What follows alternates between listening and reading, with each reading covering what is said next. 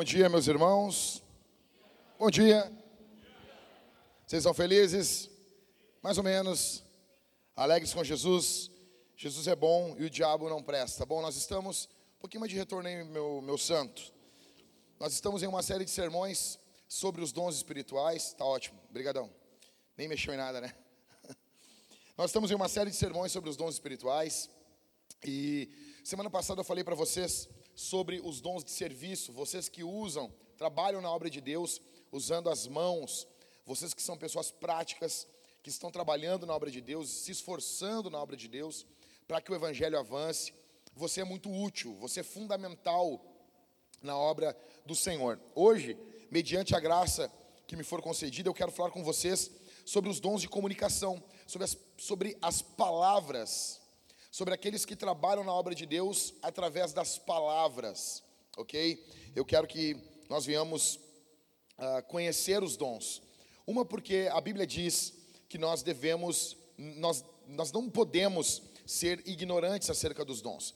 Meu primeiro pedido para você é que você estude sobre os dons, para você saber, para você conhecer os dons, para você saber sobre isso para a sua vida. Segundo pedido, é, minha oração é que você discirna os dons espirituais, você venha a conhecer quais os dons o Senhor concedeu a você. Em terceiro lugar, para que você venha descobrir, ver e também você venha se deleitar nos dons que o Senhor Deus deu para o teu cônjuge, para o teu esposo, para a tua esposa. Em terceiro, em quarto, que você venha, ah, de certa forma, ver isso também nos teus filhos você venha se alegrar com os dons que o Senhor Deus deu aos teus filhos. Então a gente tem bastante trabalho hoje aqui. Vamos rápido. Primeiro, o dom espiritual de apóstolo. A gente já começa com um dom bem fácil de falar, bem tranquilo, não tem polêmica sobre esse dom, né? Vamos lá. 1 Coríntios capítulo 12, verso 27 ao verso 28. Ora, vocês são o corpo de Cristo individualmente membros desse corpo. A uns Deus estabeleceu na igreja, primeiramente o quê? Primeiramente o quê? Em segundo lugar, profetas. Em terceiro lugar, mestres. Depois, operadores de milagres. Depois, os que têm dons de curar, ou de ajudar, ou de administrar, ou de falar em variedade de línguas. Efésios capítulo 4, verso 11, ele mesmo concedeu uns para apóstolos, outros para profetas, outros para evangelistas e outros para pastores e mestres.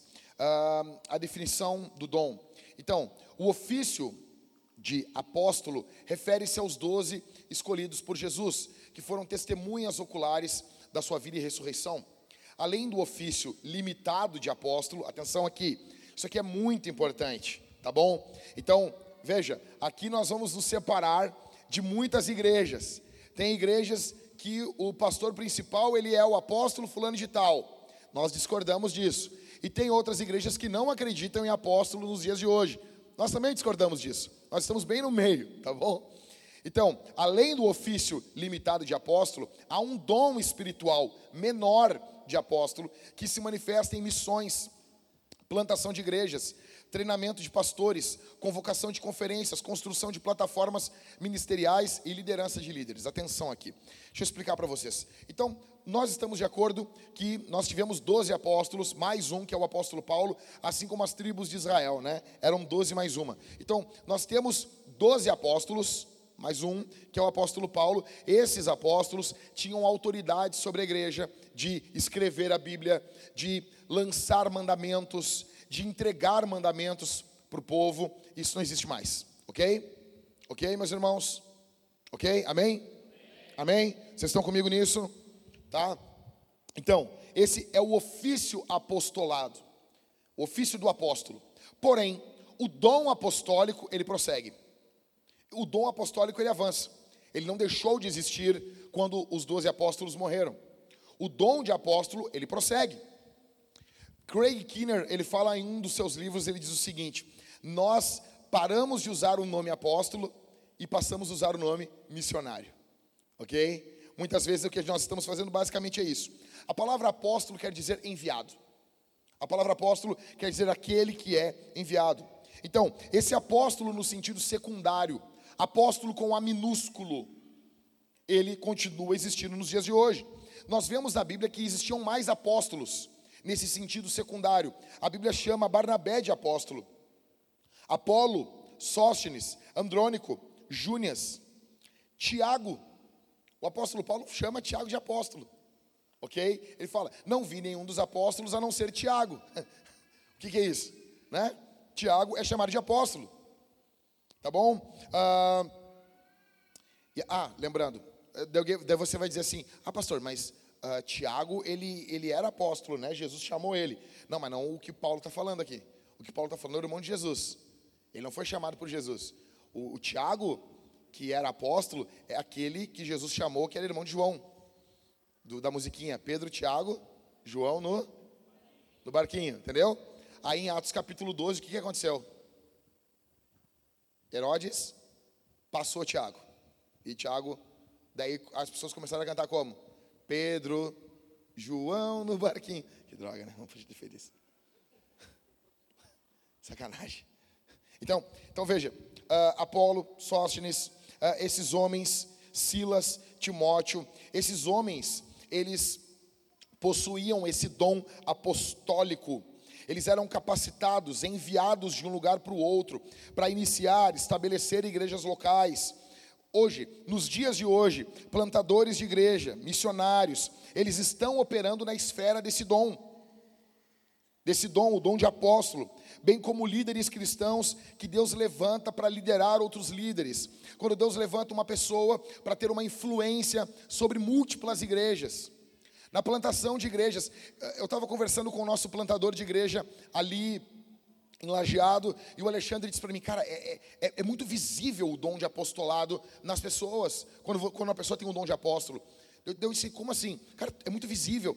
Essa pessoa, ela, ela lança as bases de uma igreja, ela, ela starta a igreja, cara. Ela inicia a igreja, assim, sabe? E essa pessoa tem os dons, tem esse dom. E nós estávamos falando sobre isso, sobre como que a teologia... Uh, mais neopentecostal, ela superdimensiona esse dom, e como a teologia reformada, ela despreza esse dom. São dois extremos, ok? Então, por causa dos abusos com o dom do apostolado, então muitas pessoas não querem nem lidar com esse assunto. Pessoas com dom de apóstolo. Ah, uma marca de quem tem o dom de apóstolo, essa pessoa, ela reúne em si, eu acabei não falando isso ontem, ela reúne em si muitos dons. É uma pessoa que você olha e você vai ver assim, ah, mas esse dom a pessoa tem. Ah, ela tem também. Mas tem mais esse dom. Eu consigo identificar esse dom nela. Tem mais esse dom também. A pessoa que tem o dom de apóstolo é uma pessoa, ela vai carregar consigo vários outros dons. Então, normalmente quem tem o dom de apóstolo também tem o dom de evangelismo, também tem o dom de ensino, também tem o dom de liderança, também tem o dom da fé, também tem o dom de encorajamento. São pessoas que elas são extremamente motivadas por novas tarefas. OK? É diferente de pastor de igreja. É diferente. Eu conheço ótimos pastores. Pastores fabulosos, homens de Deus. Mas eles não têm esse dom. Você, um amigo meu, conversei com um amigo meu, ele é um ótimo pastor de igreja. Só que ele, cara, ele pegou a igreja pronta para pastorear. E não tem problema nenhum nisso. E está tudo bem. Tá, é sobre isso. E está tudo bem. Ok? Ele disse para mim assim: eu, eu fico pirado, Jack, só de imaginar eu tendo que começar uma plantação de igreja. Então, são pessoas, pessoas com dom de apóstolo, é, elas normalmente vai ajudar de alguma forma muitas igrejas, muitos rebanhos, vai ajudar, influenciar muitos pastores, em alguns momentos vai iniciar movimentos dentro das igrejas. Essa pessoa também ela vai capacitar novos líderes, dom de apostolado. O apostolado nas escrituras, a gente vê isso no ministério de Jesus. A gente pode dizer que Jesus é de certa forma um apóstolo? Sim ou não? Sim ou não? Sim ou não? A Bíblia chama Jesus de apóstolo. Tem algum momento que a Bíblia chama ele, Jesus é apóstolo? Tem ou não tem, gente? Não tem? Não tem, né? Hebreus capítulo 3, verso 1. Por isso, santos irmãos, que participais da vocação celestial, considerai atentamente ao apóstolo e sumo sacerdote da nossa confissão, Jesus. É, que loucura, né? Ler a Bíblia é bom. Sacanagem que eu fiz com vocês, estou brincando. É uma vez só. Mas a Bíblia chama Jesus de apóstolo de forma bem clara. Hebreus capítulo 3, verso 1. Tá bom? São textos que quando eu li eu fiquei, pá, cara, que loucura isso. Por que, que Jesus é o apóstolo de Deus? Por quê? Porque ele é enviado. No, no, Evangelho de João, ele fala isso ah, 39 vezes em 21 capítulos. Ou seja, é quase duas vezes por capítulo. Ele diz: O Pai me enviou, assim como o Pai me enviou, o Pai me enviou vocês. Ele está falando que ele é um missionário, que ele é um apóstolo, aquele que foi enviado. Ok? Então, nós vemos esse ministério, esse dom em Jesus. Está bem claro isso. Nós vemos isso na Escritura. Uh, uh, Jesus ele é, ele é um apóstolo porque os, as pessoas que têm dons de apóstolo, essa pessoa ela planta igrejas locais. Jesus, como ele é, ele é o sumo pastor, ele é o, ele é o apóstolo, ele planta a igreja num todo. Isso é louco demais, né? Ele lança as bases, e, e sendo que ele mesmo é a base, ele é a pedra angular sobre qual a igreja está estabelecida. Ok? Então, nós vemos esse dom sobre o apóstolo Paulo, nós vemos o dom uh, de apóstolo sobre Timóteo, em Tito, nós vemos esse dom de apóstolo uh, em Pedro. Pedro não só tinha esse ofício apostólico, mas tem esse dom apostólico. Uh, agora, quais são os erros que muitas pessoas cometem quando envolve esse dom? Uh, nós vamos, muitas vezes, você vai identificar igrejas onde o líder se denomina apóstolo, isso é complicado, tá bom? Eu, eu, não vejo problema nenhum quando alguém te chama de apóstolo. Por exemplo, nós temos aquele livro, O Apóstolo dos Pés Sangrentos. Eu me refiro a alguns homens de Deus, por exemplo, Nils Taranger, que veio para o Brasil, é, entregou sua vida, Daniel Berg, Gunnar Wingren e outros missionários, o Simonton da Presbiteriana, que iniciou a igreja presbiteriana aqui no Brasil, esses homens eram apóstolos. Mas eles não se denominavam apóstolos mas eu consigo eh, identificar, olhar o ministério, ler, ler, suas biografias e entender que esses homens eram apóstolos. Esses homens tinham um dom apostólico, mas eles não vão, em momento algum, utilizar uh, desse, desse nome de apóstolo para si. Muitas vezes, líderes de seitas, você vai ver pessoas que se denominam apóstolo, outras nem usam o dom de apóstolo, mas elas têm uma mentalidade como se elas fossem como se eles fossem apóstolos.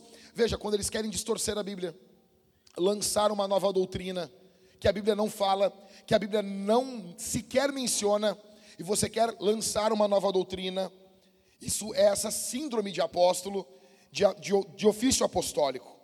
Eles querem ter um ensino igual ou superior às Escrituras. Essas pessoas, elas são o que a Bíblia chama de falsos apóstolos ou super apóstolos. O que me perturba no ministério, nessa teologia que não acredita no dom apostólico é, tu pergunta para essas pessoas e assim, o falso apóstolo existe? Eles, sim. E o verdadeiro? Não. É engraçado isso, né? Tu pergunta para eles, o milagre verdadeiro existe? Não. E o falso? Sim. Eles têm mais fé no poder do diabo do que no poder de Deus. Veja, então, nós temos o dom apostólico diferente do ofício apostólico. Hoje existem apóstolos com A minúsculo, não com A maiúsculo. Você tem esse dom? Primeiro, você consegue ter, uh, ministrar o Evangelho, pregar o Evangelho de forma transcultural, fora das barreiras do seu país, de forma efetiva. Você consegue pregar em outros estados, em, outros, em outras culturas. Você tem esse dom, você foi qualificado para a plantação de igrejas. Você consegue começar uma igreja do nada, do nada. Você uh, é um empreendedor do reino, você quer o avanço do reino. Deus deu liderança para você sobre múltiplas igrejas, influência sobre outros pastores. Talvez não tanto, isso não está tão claro ainda na sua vida, mas talvez eu esteja pregando para pessoas aqui que têm o dom de apóstolo. Você consegue desbravar ministérios onde outras pessoas falham. Você consegue entrar em locais onde outras pessoas não conseguem e pregar o evangelho e desbravar ali. Você tem uma profunda compaixão e preocupação por outros líderes. Atenção, uma marca de um apóstolo, ele possui, quem tem o dom apostólico, ele ele tem compaixão por outros pastores, por outros líderes. Ele olha para as famílias de pastores, famílias de evangelistas, e ele sente uma compaixão muito grande, porque Deus colocou no coração dele liderar outros líderes. Você tem profunda paixão em ver a união das igrejas, em ver a igreja se unindo. Você trabalha pela unidade do reino de Deus. Bom, eu acredito que o pastor Rafael Ribas, vocês conhecem ele, a maioria conhece, ele tem esse dom. É uma loucura. O pastor Rafael Ribas é uma loucura. Ele estava em Santa Maria, ele plantou uma igreja em Santa Maria. Eu estive lá, estava começando a vintage aqui, fui visitar ele e era uma loucura. Era uma igreja minúscula, era minúscula, era um local minúsculo. A nossa igreja uh, ali na Bento Gonçalves era pequena, a dele era menor do que aquilo. Era menor. Ele tinha, ele começou, eles começaram a igreja com, acho que tinham oito membros. Oito membros. E ele, teve gente que foi embora quando ele expôs 1 Coríntios. Ficou ressentido. 1 Coríntios é uma ótima carta para vocês esvaziar a igreja. É muito bom. Ficar indignado com ele. Aí ele foi e se mudou para Portugal. Ele deixou a igreja estabelecida, com o prédio comprado, as finanças da igreja ok, com presbíteros, com diáconos, a igreja toda organizada. E ele se mudou para a Europa. Em seis meses, tinha duas igrejas já em plantação na Europa e ele estava ajudando numa outra igreja, uh, na revitalização de uma outra igreja. Ele é um plantador puro sangue. Puro sangue. Ele chegou lá e ele plantou uma igreja no meio dos. Daquele pessoalzinho que lê, lê as mãos, lê a mão, como é que é o nome dele mesmo? Ciganos.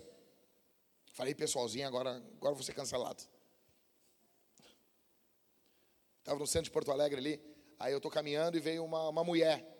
Lê minha mão. Minha mão toda estourada. Aí eu disse, a mulher, não, eu quero ler a mão. Daí a mulher, quando chegou perto, o sangue de Jesus tem poder. A mulher, o que, é isso? Tomou, tomou no susto. Tu não leu isso que eu ia fazer isso? Tu não adivinhou? Pô.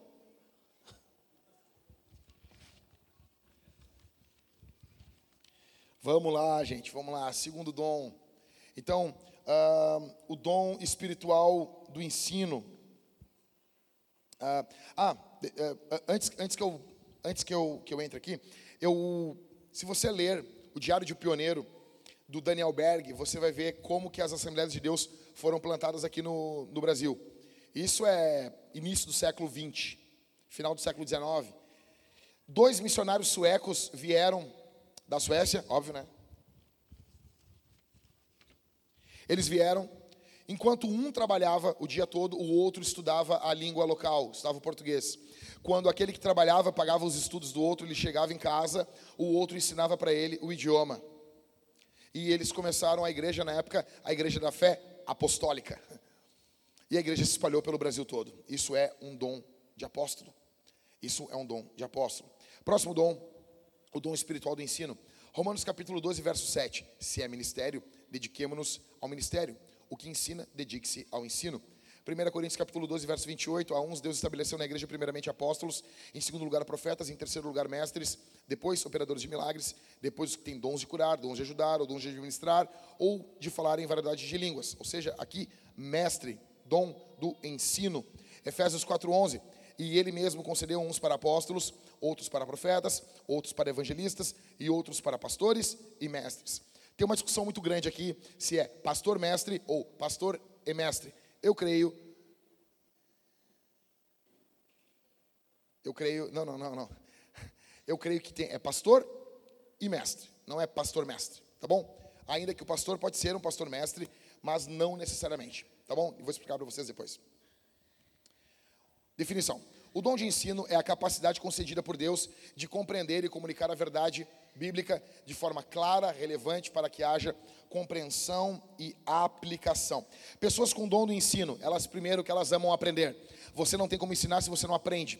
Elas amam ler, elas amam estudar, elas amam comunicar de forma criativa a, a Bíblia. Elas têm prazer nisso. Elas amam ensinar a palavra de Deus. Elas têm prazer, têm alegria, ok? Elas amam ensinar a palavra de Deus. Deixa eu dizer uma coisa para você. Quem está falando aqui é alguém, cara, eu já preguei, já tocaram um mijo em mim enquanto eu estava pregando na rua. Uh, eu já preguei com 40 graus de febre, eu já preguei com crise, de, crise do pânico em cima do púlpito. Umas três vezes assim, eu vou sair daqui correndo. Sabe, eu já preguei de tudo que é jeito, já preguei com dor de barriga, já preguei uh, tendo calafrios, enfim, de tudo que é jeito. Pessoas, elas têm um prazer imenso em ensinar a palavra de Deus em ilustrar, em manifestar, fazer com que as pessoas cheguem ao entendimento da palavra de Deus. Essas pessoas gostam de estudar, aprender novas informações, elas têm muita alegria, muita alegria compartilhando a palavra de Deus com os outros. O formato do ensino às vezes varia, às vezes é discipulado, às vezes é um a um, às vezes é num estudo bíblico, às vezes é numa pregação, porque na pregação contém ensino, ou seja, são várias formas, é o mesmo dom. Nós vemos isso no ministério de Jesus? Sim. A Bíblia diz que ele ensinava não como os escribas, mas como quem tem autoridade. Grande parte do ministério de Jesus foi percorrendo as ruas, as, a, a Galileia, toda a Galileia, ensinando a palavra de Deus. Nós vemos isso também na Escritura. Áquila e Priscila têm esse dom? Tem. Mas Priscila é uma mulher, qual o problema? Ela tem esse dom, ela ensina Apolo. Ela ensina Apolo. Apolo aprende com Áquila e com Priscila. Paulo tem esse dom. Nós vemos esse dom. Uh, em Lloyd e Eunice, que foram aquelas que criaram Timóteo, a mãe e a avó de Timóteo. Os presbíteros e pastores devem ter esse dom, eles devem ensinar a igreja. Timóteo tem esse dom. Nós vemos mulheres piedosas em Tito capítulo 2, quando o apóstolo Paulo manda que Tito mande que as mulheres piedosas, as mulheres mais velhas, ensinem as mulheres mais novas. Todos esses estão demonstrando o dom do ensino. Você tem esse dom? Será que você tem esse dom? Primeiro, você gosta de estudar? Primeiro de tudo, é isso. Né? Você gosta de aprender? Você gosta de transmitir a verdade bíblica para outras pessoas? Você, quando vê, uh, muitas pessoas vêm buscar em você o que você entende da Escritura, as pessoas notam esse dom em você, as pessoas perguntam sobre esse dom a você. Quando você ensina, quando você ensina, as pessoas, a pessoa pega, a pessoa pegou, pô, tu falou, eu entendi. Um dos maiores elogios que eu, que eu recebo, quando eu recebo, que eu fico feliz, não é, nossa, que legal isso, que legal aquilo, aquilo outro. É quando a pessoa vem na igreja e ela diz assim, cara, eu entendi. Isso me dá uma alegria tão grande, tão grande. A pessoa, ah, eu entendi, sabe? Quando tu fala na eu amo falar na linguagem que as pessoas entendem. Tem pregadores que gostam de atirar sobre a cabeça dos seus ouvintes. Eu gosto de mirar bem, no, bem, bem na cabeça, pau, e dali, assim. Eu, eu, gosto disso. Quando as pessoas entendem, eu gosto de olhar a cara das pessoas e as pessoas, eu sei que em dias de calor as pessoas ficam desanimadas ouvindo a pregação, sabe? Esse cara não cala a boca, ele fala muito rápido, ele está falando demais, parece que ele engoliu uma, uma matraca, mas assim, eu amo falar a palavra de Deus e eu vejo aquela sobrancelha erguendo assim, ah, eureka, entendi, que legal, eu amo isso. Quando você ensina, as pessoas captam, as pessoas entendem. Quando você, uh, você sente uma responsabilidade em ensinar a palavra de Deus, você gosta de falar a diferentes grupos de tamanho. Você está num culto doméstico, você quer falar sobre o texto bíblico. Você está com uma pessoa, você quer falar sobre o texto bíblico. Você está conversando com seus amigos, você quer falar sobre o texto bíblico. Você ama falar sobre a Bíblia. Você gosta de fa falar sobre o assunto da Escritura. Você se irrita quando as pessoas não entendem a Bíblia? Você, você se irrita com isso? Qual é o lado obscuro desse dom? O lado obscuro é que você pode se tornar legalista. Você pode se tornar uma pessoa que, você, sabe, você não, não tem paciência com os outros. Porque as pessoas demoram muito tempo para aprender. Você também demorou para aprender. Você demora para aprender, mas agora você já sabe. Tem pessoas que se irritam com os outros, sabe? Eu me lembro disso uma vez que a minha tia, a minha tia foi ensinar uh, o meu primo. Nós éramos crianças, anos 80, e a minha tia, ela disse: Não, eu vou ensinar, pode deixar que eu ensino Saul, meu primo, meu primo mais velho. Eu ensino Saul, não tem problema. Né? Ah, e a minha tia foi ensinar o meu primo. Aí ela desenhou umas bolinhas assim. Isso é, isso é piada na família. Aí desenhou as bolinhas, desenhou dez bolinhas. Daí ela, meu, meu, meu primo assim, uma bolinha, duas bolinhas, três bolinhas, quatro bolinhas, cinco bolinhas, seis bolinhas, sete, oito, nove, dez. Contou, né? Dez bolinhas. Agora tu, Saul. Aí meu primo, né? Uma bolinha, quatro bolinhas. E a minha tia, não. Uma bolinha, duas bolinhas, três bolinhas. Agora tu, Saul. Uma bolinha, cinco bolinhas. Não. Cara, não deu dois minutos, a minha tia estava quebrando o lápis. Uma bolinha, duas bolinhas, três bolinhas, quatro bolinhas, cinco bolinhas. Muitas vezes a gente está fazendo isso com as pessoas. Você está irritado demais. Você não tem paciência com elas. Isso é perigoso. Você tem que cuidar. Você tem que ter paciência. Existem processos. As pessoas demoram para entender às vezes. Bom, veja. Eu acredito. Uh, uma das pessoas que para mim é fabuloso ensinando é o pastor americano, o Mark Driscoll. Ele tem uma facilidade de ensinar conceitos complicados da escritura, aonde as pessoas mais simples entendem, sem banalizar o texto. Sem banalizar. Porque uma coisa, ah, ele, ele ensina simples, mas ele banaliza o ensino.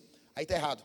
Sem banalizar o conceito, ele ensina. Você vai ver na história da igreja, Spurgeon. Spurgeon chega a dizer, e tem uma frase dele fenomenal. Ele diz assim: se eu chegar no céu e Deus perguntar para mim, Spurgeon, tu pode pregar um sermão? Ele diz: Senhor, dá-me uma Bíblia, é tudo que eu preciso. O cara sonhava em pregar no céu. Que loucura é isso? Eu acredito uh, que Calvino tinha esse dom. Você nota isso? Fabuloso, é fabuloso. Lutero também.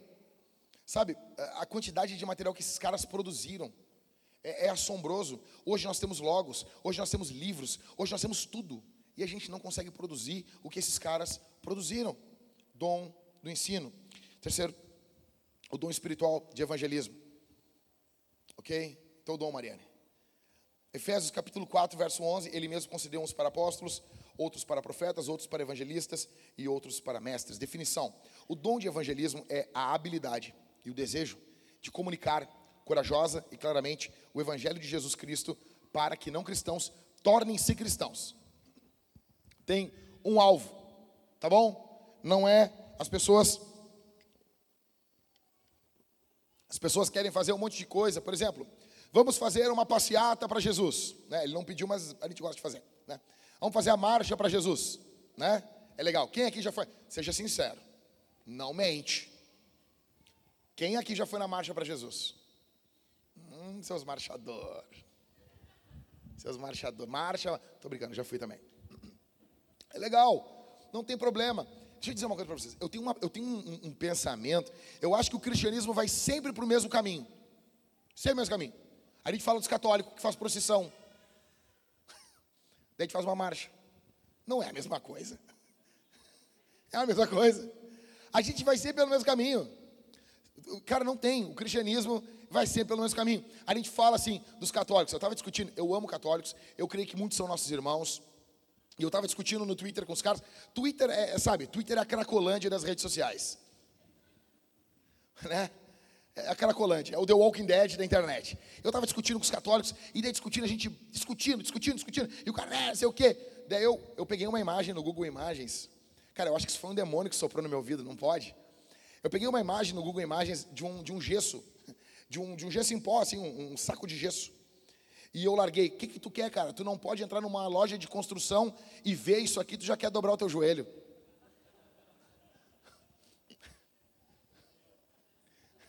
O cara ficou muito irritado. Aí ele pegou, pegou uma sala branca com cheio de cadeira, cadeira de plástico. Pega a foto da tua igreja aí. Eu, ah, que droga. Ele está certo. E ficamos discutindo lá, né? É louco. É, então assim, mas é, e eu, eu brinquei assim, vocês fazem culto com action figure, com bonequinho, vocês não podem ver um bonequinho. Entra numa loja de brinquedos, já quer dobrar o joelho. O cara ficou irritado. E daí eu estava lendo um, livro do Spurgeon. Spurgeon foi pregar uh, na igreja de Calvino, em Genebra. Você sabe que é bem distante, 400 anos de diferença. Ele foi pregar, Calvino já estava morto, tá bom? Não é Calvino, oi, seu Spurgeon, entra aí. Não. Ele foi pregar na igreja de Calvino e os pastores da igreja de Genebra deram uma medalhinha de Calvino para ele. O Spurgeon conta no livro, é o livro No Púlpito de João Calvino. E ele conta que ele olhou para os lados, pegou a medalhinha, deu um beijo e botou no bolso. Cristãos são todos iguais. Eles amam essas coisas, tá bom? Então vamos lá. O dom de evangelismo. O nosso aqui não é alvo, não é fazer marcha para Jesus, ainda que dá para ir, eu não, eu não vou proibir ninguém, vai na marcha, marcha lá, marcha soldado, cabeça de papel, seja feliz, tá bom? Nada contra isso. Vamos ser felizes com os nossos irmãos.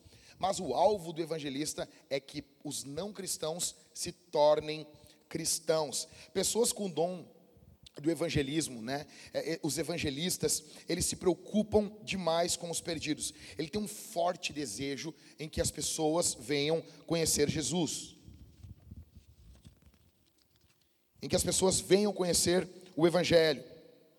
Os evangelistas têm uma compaixão muito grande pelos perdidos, eles procuram entender suas perguntas, entender suas dúvidas. Se você tem esse dom, você ouve o que as pessoas estão falando, as perguntas que eles fazem, você se importa com isso, você quer prover respostas para essas pessoas de forma convincente. Você quer convencer essas pessoas. Sabe, eu, eu fico apavorado quando cristãos falam assim: não, eu não quero te converter. Eu, eu, como assim? Quem converte é o Espírito Santo. Eu, é azar, eu quero converter junto com o Espírito Santo. Pessoa, tu está querendo me converter? Óbvio que, que, que Paulo fala lá para o rei Agripa? Ó, oh, Paulo, quer, tu quer? Sim.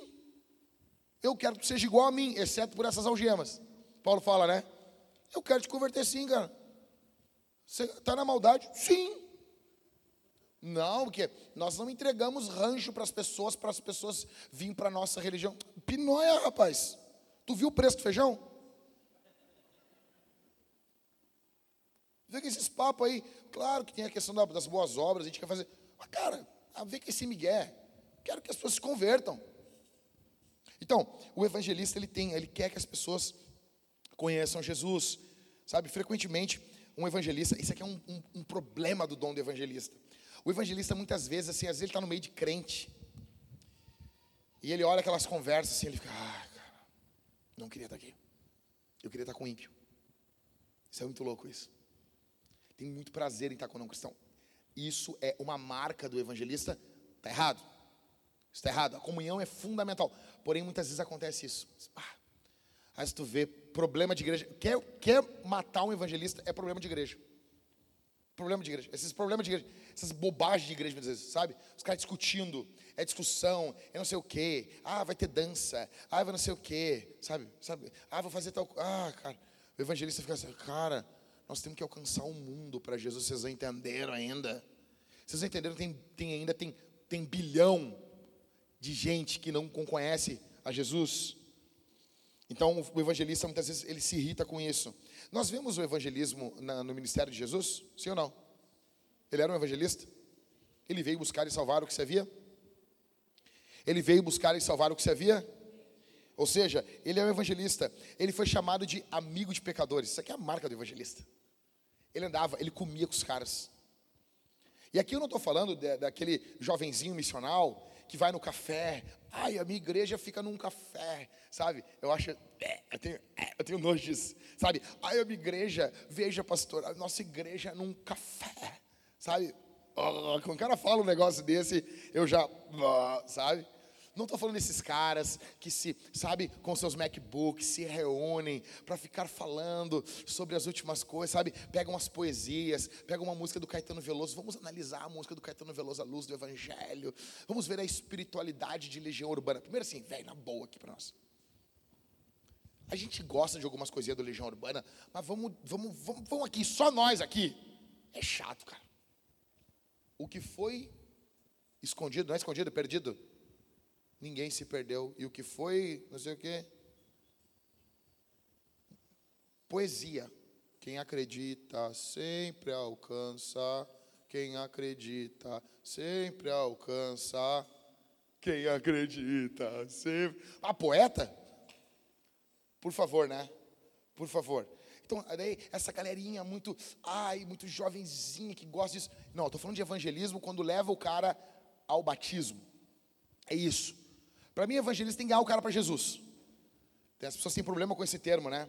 Eu amo Spurgeon porque Spurgeon não tinha. Tem um livro dele, O Conquistador de Almas. Você tem que ler esse livro. Então, assim, veja, você quer ganhar pessoas para Jesus, o evangelista, ele, ele é louco por isso. Ele literalmente, ele, ele fica pirado com isso. Nós vemos isso na Escritura em Jesus, nós vemos Timóteo com esse dom. Né? O apóstolo Paulo fala, cumpre bem a obra de evangelista. É fenomenal quando o pastor tem o dom de evangelista também. Nós vemos esse dom em Filipe. O cara está do lado, o cara está do lado de uma carruagem. E tem ali o eunuco de Candace. Como diz o, o cantor Marco Antônio, está ali o negão abençoado, lendo Isaías 53. E tá, o cara Felipe está correndo, fazendo um Cooper, Cooper é de velho, né? Fazendo ali um cardiozinho dos guri, correndo do lado, do lado da carruagem e ele diz, cara, tu está entendendo aí? Diz, cara, como é que eu vou entender se ninguém me explicar? Ele dá um pulo, ele entra dentro da carruagem, ele tá, senta ali, batimento cardíaco, estava em 155, 160 por minuto, ele já está sentado. Vou te explicar um negócio.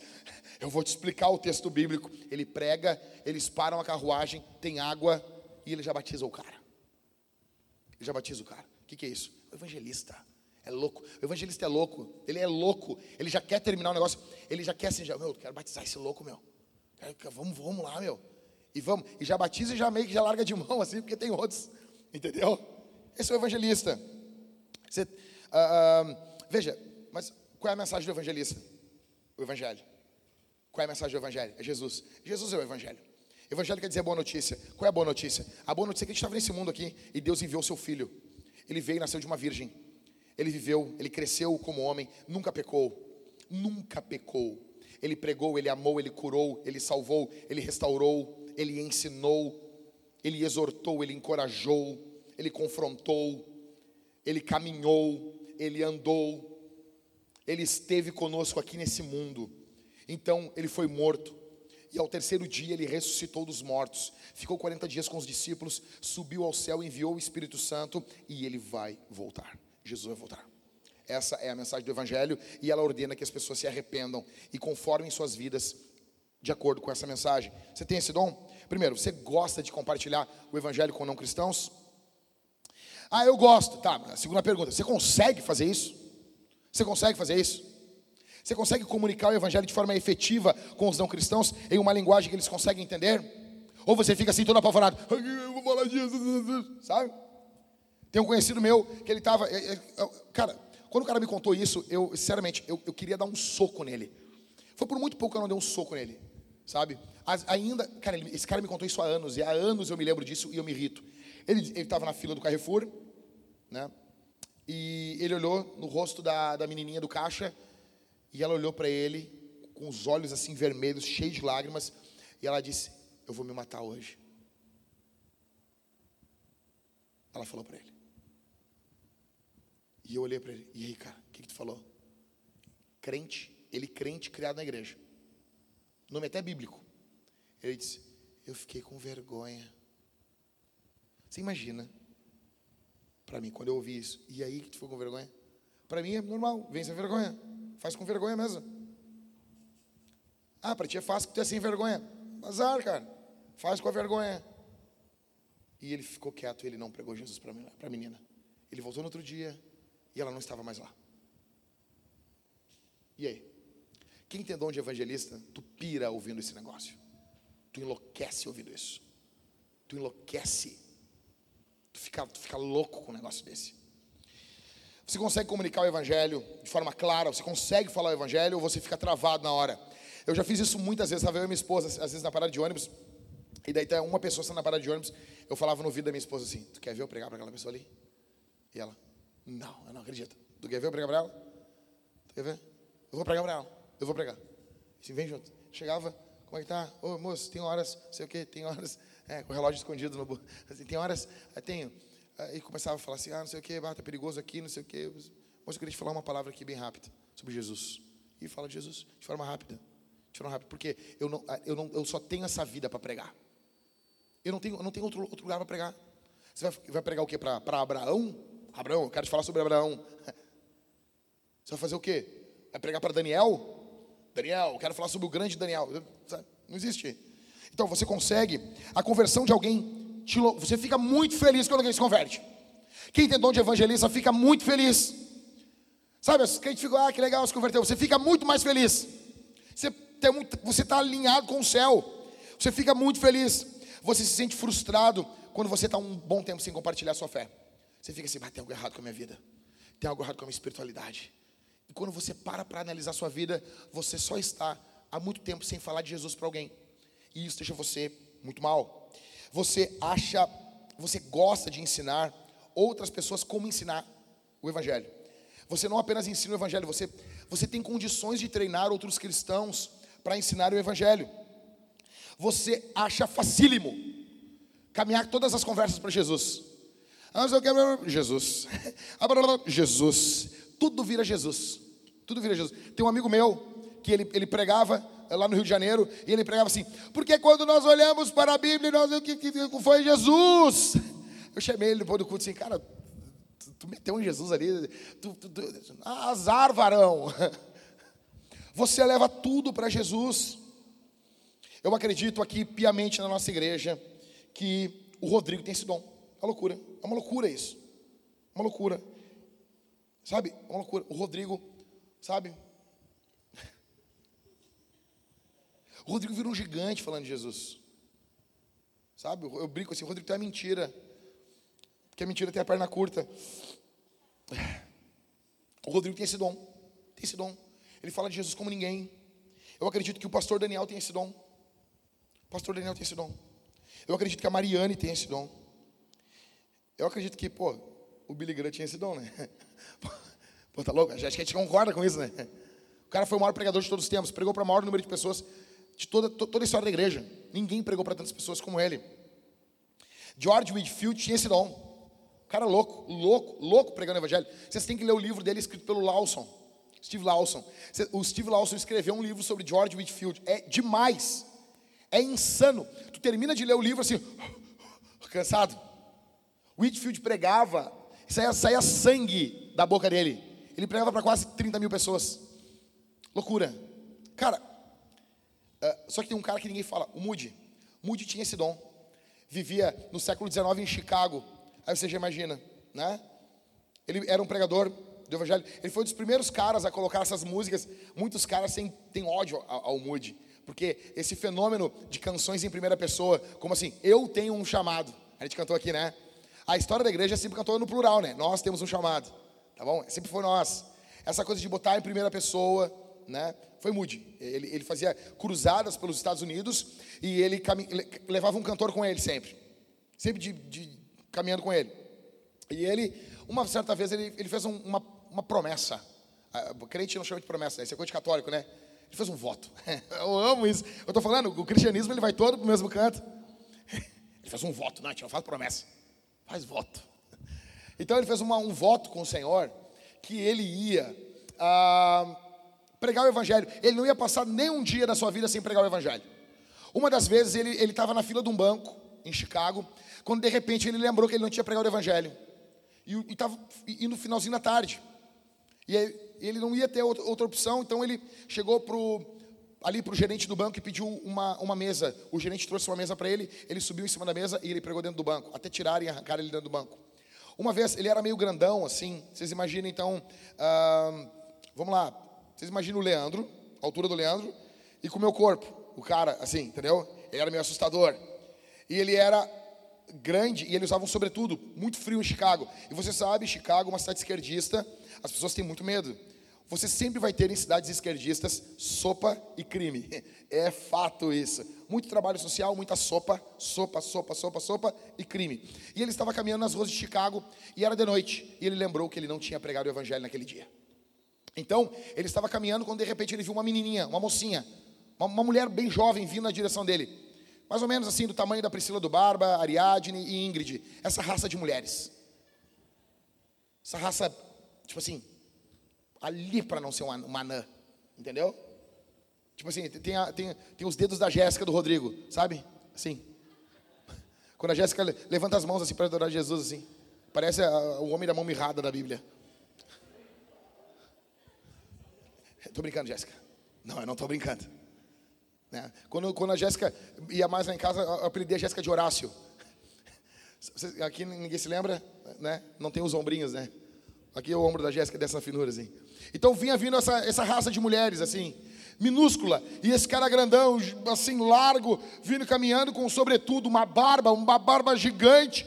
E ele olhou de noite, Chicago, crime, sabe, a, a, a, frio. E ele olhou, moça. A mulher olhou e saiu correndo.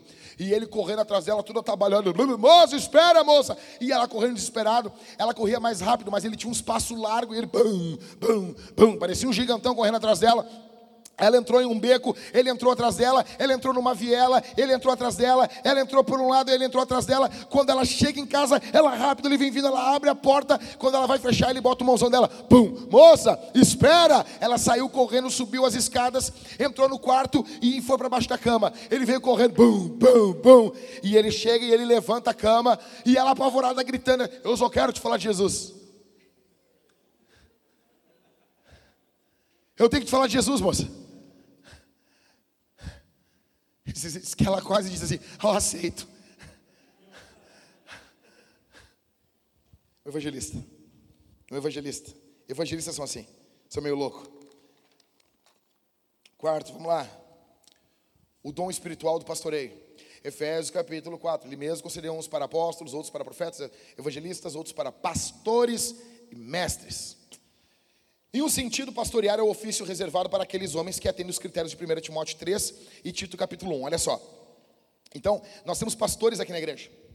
Nós temos quatro pastores. Ah, o dom de pastor são os pastores aqui da Vintage. Não é desse dom que eu estou falando. Desses que estão supervisionando o rebanho. Não, não é disso. Esse seria mais o ofício pastoral. Eu estou falando agora sobre o dom pastoral.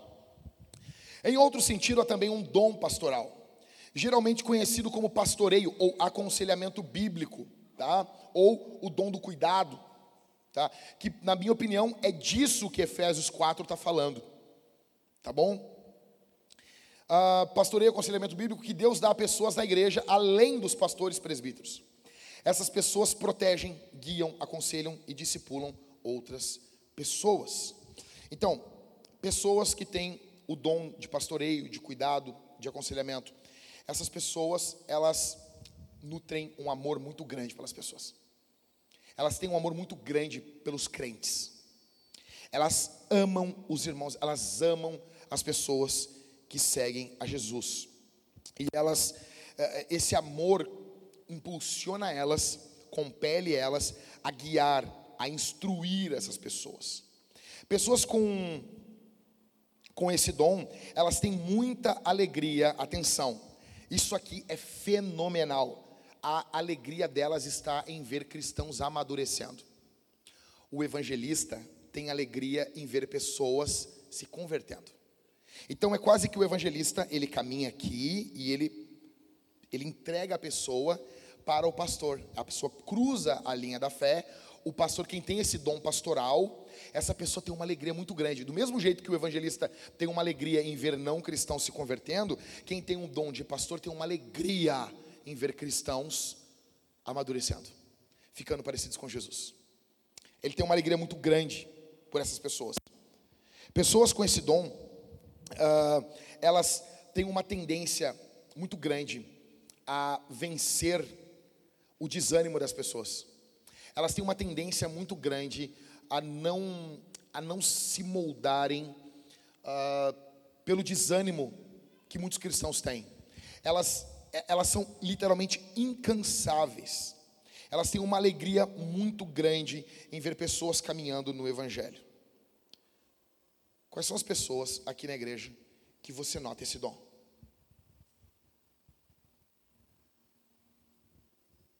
Quais são Quais são as pessoas aqui que você nota esse dom aqui? Não são os líderes de GC? Os líderes de GC são as pessoas. Quem são os líderes de GC? São as pessoas que os pastores aqui da igreja notam que têm o dom pastoral, que tem o dom, que tem maturidade. Então, se você foi chamado para ser um líder de GC, você pode não ter esse dom, mas nós achamos que você tem. No mínimo isso. Nós achamos que você tem esse dom. É, é, a função é uma função mais sacerdotal. Não dá para todo mundo, todo mundo, uma igreja ser lotada de gente com o dom de profecia apenas. É, a pegada é uma pegada é, é, de sacerdote, de se preocupar, de amar. Pessoas com o dom de pastor, de aconselhamento bíblico, é, elas são pessoas que elas vão ter o coração convertido ao povo. Jesus é essa pessoa? Sim. A Bíblia chama Jesus de o bom pastor. A Bíblia chama Jesus de o supremo pastor. A Bíblia mostra Jesus sentado com os pecadores, comendo com eles, conversando com eles, envolvido com eles. A Bíblia mostra Jesus pastoreando, interagindo com a mulher samaritana. João capítulo 4. Cara, Jesus conversa com ela, Jesus aconselha ela, sabe? É, Jesus está ali junto com aquela mulher. Paulo, ele é um exemplo de pastor e de conselheiro bíblico também, ele tem esse dom. Você nota ele aconselhando os presbíteros de Éfeso no porto de Mileto, no capítulo 20 de Atos. Você tem esse dom?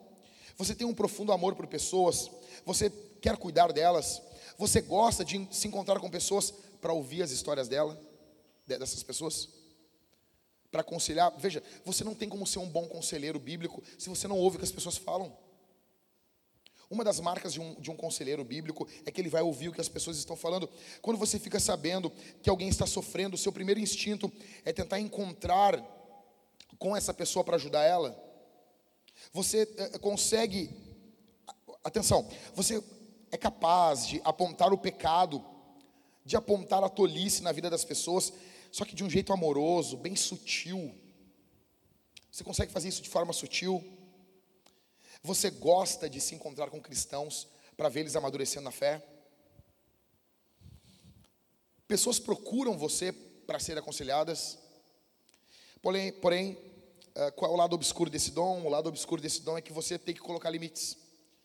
Veja, normalmente quem tem o dom do pastoreio, essa pessoa, ela tem esse dom, as pessoas vão querer tomar a tua agenda. As pessoas vão querer uh, uh, dominar a tua agenda. Porque todo mundo está sofrendo. Veja, eu já sentei no meu coração que eu, eu vou ter que fazer as coisas. Vai ter pessoas na nossa igreja sofrendo muito. E, tipo assim, se eu. Se porque uma pessoa na nossa igreja está sofrendo muito, eu não conseguir me reunir com a minha esposa, ver um filme, eu não vou fazer isso nunca. Porque chegou num número, num jeito de pessoas que congregam aqui, visitam a nossa igreja, que já é impossível uh, estar todas as pessoas bem, para eu poder ficar bem. Ok? Eu não tenho como mais como fazer isso. Eu tenho que ficar bem, às vezes, com uma pessoa em luto na nossa igreja. Porque eu tenho uma família. Você imagina isso? Você imagina ser filho de um pastor, onde todas as demandas da, dos membros da igreja afetam esse pastor profundamente. Então, se você tem o dom do pastoreio, você vai ter que colocar alguns limites. Algumas coisas você vai ter que deixar, senão as pessoas vão tomar a sua agenda. Eu vou dar um exemplo. Um dos líderes de GC aqui estava lá em casa, ele e a esposa dele. Né? É, é o Pedro, o Pedro e a Isabela. Né? Recém-casado, estavam lá em casa e um casal do GC dele uh, ligaram para ele, acho que era onze e pouco, a gente estava comendo alguma coisa, estava esperando chegar uma comida e o casal chamou e eu vi a cara do Pedro mudando, né? E eu disse, o que foi, cara? Não, o fulano e a fulana querem que eu vá lá na casa deles agora. Eu, agora? Mas tu, tu acertou comigo, como é que tu vai ser agora, cara? Aí ele, não, eles estão com problema no casamento. Daí eu, problema? Que problema? Pergunta aí, traiu? Teve traição? Não. O cara deu um soco na cara dela? Não. Ela se botou nele de unha? Não. Ah, teve crime? Eu ver algum crime? Não. Nenhum crime? Não. Diz que tu vai amanhã. Não, mas diz que, diz que eles não conseguem olhar um na cara do outro. Ah, se vira. Se vira. Se vira, cara. Senão tu te torna refém. Eu não estou dizendo que você, alguns momentos você vai ter que deixar tudo de lado, vai ter que deixar o seu filho, sua esposa, porque uma demanda urgente vai tomar a sua agenda, mas isso não pode ser o seu estilo de vida. OK?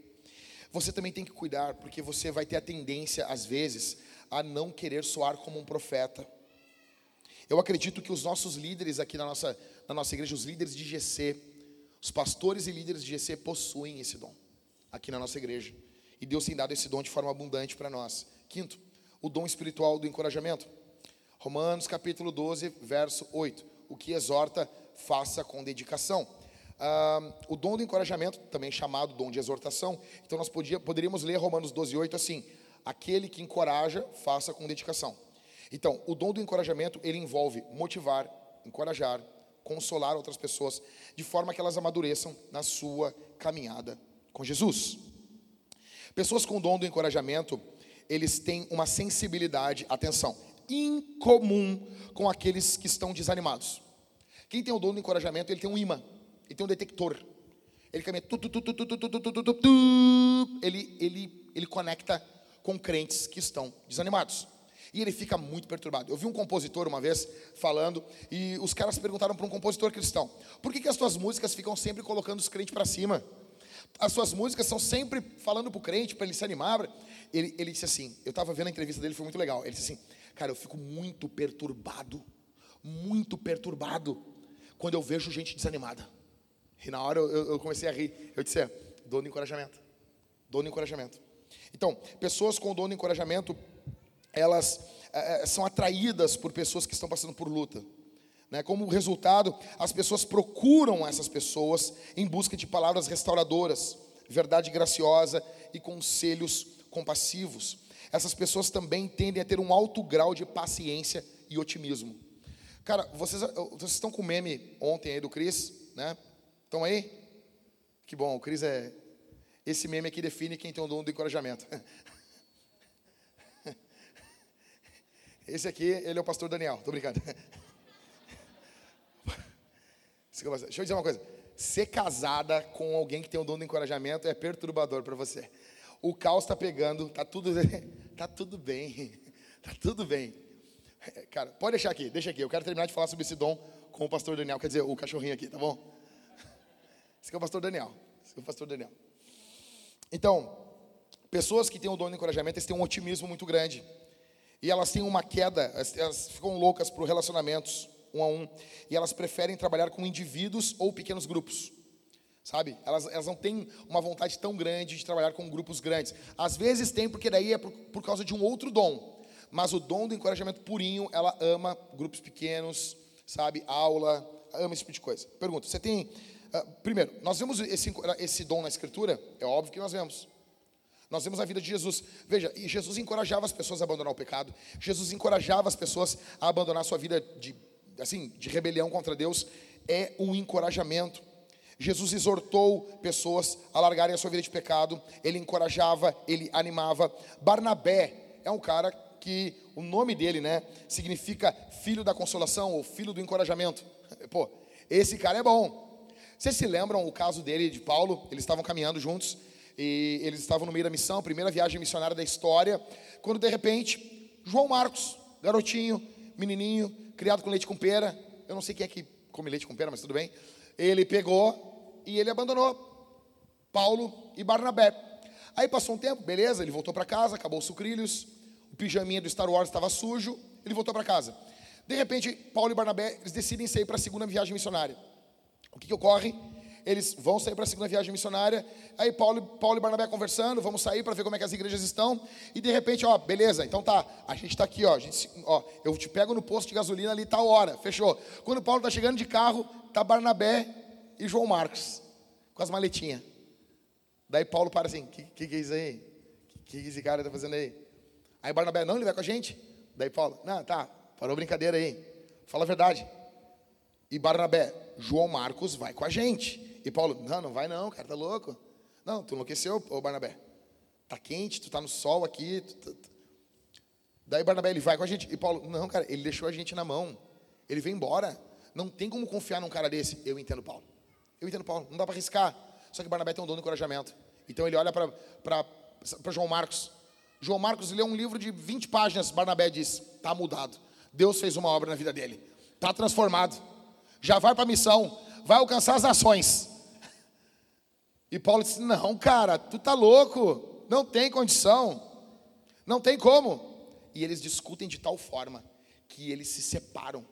Paulo vai para um lado, Barnabé vai com o outro, levando consigo João Marcos. Quando Paulo veio para a fé, quem é que cuidou de Paulo? Quem é que estendeu a mão para Paulo? Barnabé. Barnabé. É o jeitão de Barnabé. E é tão poderoso que com certeza o ministério de Barnabé mudou João Marcos. Ao ponto de no final do ministério de Paulo, em 2 Timóteo, o apóstolo Paulo diz o quê? Timóteo, traz junto contigo João Marcos, porque ele, é, ele me é muito útil para o ministério. Dom do encorajamento. Você tem esse dom. Você, você assim como Barnabé, você quer ajudar as pessoas. As pessoas procuram você para aconselhamento e encorajamento? As pessoas, você tem um imã com pessoa sofredora? Você tem um imã, as pessoas procuram você, você gosta de caminhar com quem está passando por dificuldade, você é atraído em direção àqueles que estão sofrendo, com os necessitados, você tem paciência com as pessoas, você não é imediatista, as coisas não têm que ser para ontem. Você prefere falar pessoalmente com alguém sobre os seus problemas do que mandar uma outra pessoa? Você acha fácil motivar e alegrar pessoas que estão sofrendo com dificuldade? Qual é o lado obscuro desse dom? O lado obscuro desse dom é isso aqui, ó. Você tem que ter o cuidado, se você tem o dom de encorajamento, primeiro você tem que ter o cuidado para não encorajar pessoas do pecado. Porque na ânsia de trazer encorajamento, de trazer uma palavra de coragem, de, de motivação, porque você vê pessoas desanimadas, às vezes a pessoa está desanimada porque ela está no pecado. E você quer tirar essa pessoa dessa situação, você só quer melhorar a situação dela.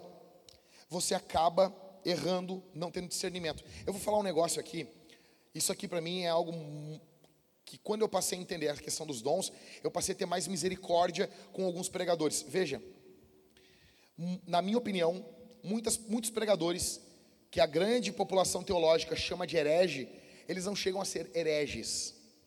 eles são cristãos com o dom do encorajamento que possuem pouco discernimento. Eu vou dar um exemplo para vocês. Dave Leonardo. Todo mundo hoje no Brasil quer bater nesse cara. Todo mundo quer falar mal desse cara. Tudo bem, é engraçado algumas coisas. Você é o centro do coração de Deus. Isso é engraçado. Isso é engraçado. Tu olha para o cara com a cara de égua. Ele não é centro nem no coração nem da mãe dele. Nem na mãe dele, nem na casa dele ele é o centro. Então eu entendo, mas para mim é óbvio que o, que o David Leonardo ele possui o dom do encorajamento. Ele é um cristão com o dom do encorajamento e às vezes ele tem pouco discernimento. E quando você tem o dom do encorajamento e pouco discernimento, você vai às vezes encorajar pessoas que você não deveria encorajar. Ok? Esse é o lado obscuro do dom. Então, vários pregadores que você olha, é o herege. Às vezes pode até ser, mas às vezes não é. Às vezes o cara ele tem o dom do encorajamento e ele possui, talvez não muita maturidade. Ok? Talvez uma vida em uma igreja saudável ajudaria esse cara. Você precisa ter esse discernimento. Você que tem o dom do encorajamento, às vezes você não fala a verdade como ela tem que ser dita. Sabe? O profeta chega e diz assim: ó, Isso é pecado, tu está indo para o inferno, filho do diabo, filho da perdição. E o cara que tem o dom do encorajamento fica assim: Esse cara é louco. O que, que esse cara. Sabe, esse cara é um estuprador, meu. Onde que esse cara chega, velho? Tu fica assim, às vezes tem que falar assim. Às vezes você tem que falar dessa forma. Às vezes você precisa falar desse jeito. E o diabo, ele, ele manipula esse dom. Ele, ele vai é, é falsificar esse dom, tornando, às vezes, o cara num bajulador. Você que tem o dom do encorajamento, você tem que cuidar para não se tornar um bajulador, para não se tornar um manipulador. Eu acredito piamente que o pastor Daniel aqui na nossa igreja tem esse dom. Tem esse dom. Sabe? A gente está nas reuniões de presbitério, ele é sempre o cara que diz: vai dar, vai dar, vai dar. Sabe? A minha esposa tem um dom da fé, então ela assim: por que a gente não compra o prédio da igreja? Vamos comprar o prédio da igreja. Aí eu disse são 6 milhões de reais. Mas vamos fazer isso aí. Mas está faltando 27 mil para pagar as contas do mês. Mas nós vamos dar um jeito. Eu olho para o Daniel pedindo ajuda para o Daniel. Cala a boca dessa mulher louca aqui, cara. E o Daniel, é só nós vender umas trufas.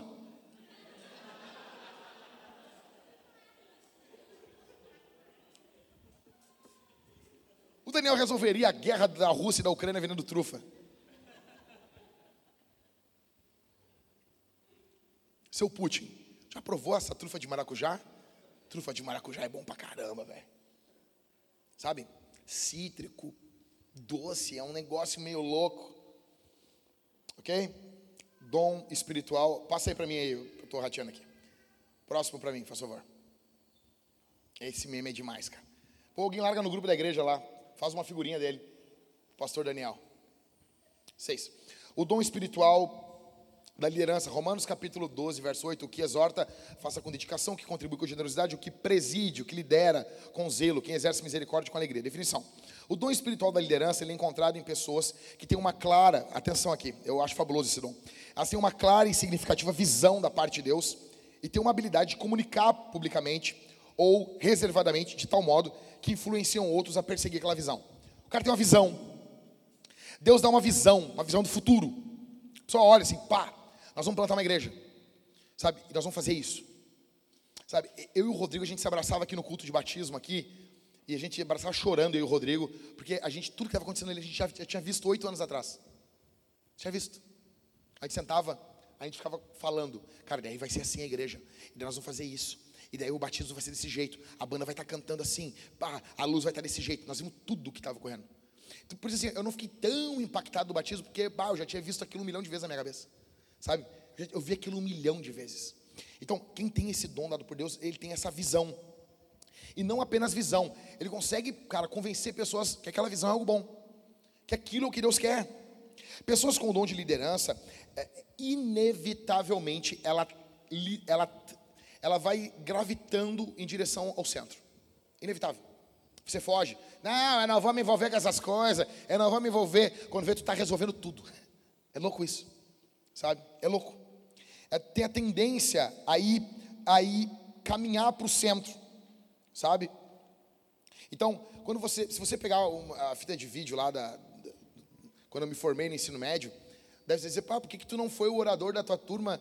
porque eu não quis. Porque todo mundo na turma queria. Ah, o Jack que vai falar, o Jack vai ser. Por que não fui presidente do Grêmio Estudantil no colégio? Porque eu não quis. Porque todo mundo ficava, não, tu tem que pegar, te candidatar para o Grêmio, tem que te, te, te candidatar para o Grêmio. São coisas, as pessoas, se você tem o dom da liderança, as pessoas vão empurrando você para isso.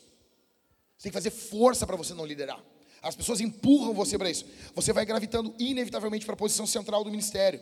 Outros tendem a ter confiança nas suas habilidades. Se você tem esse dom, as pessoas vão confiar em você.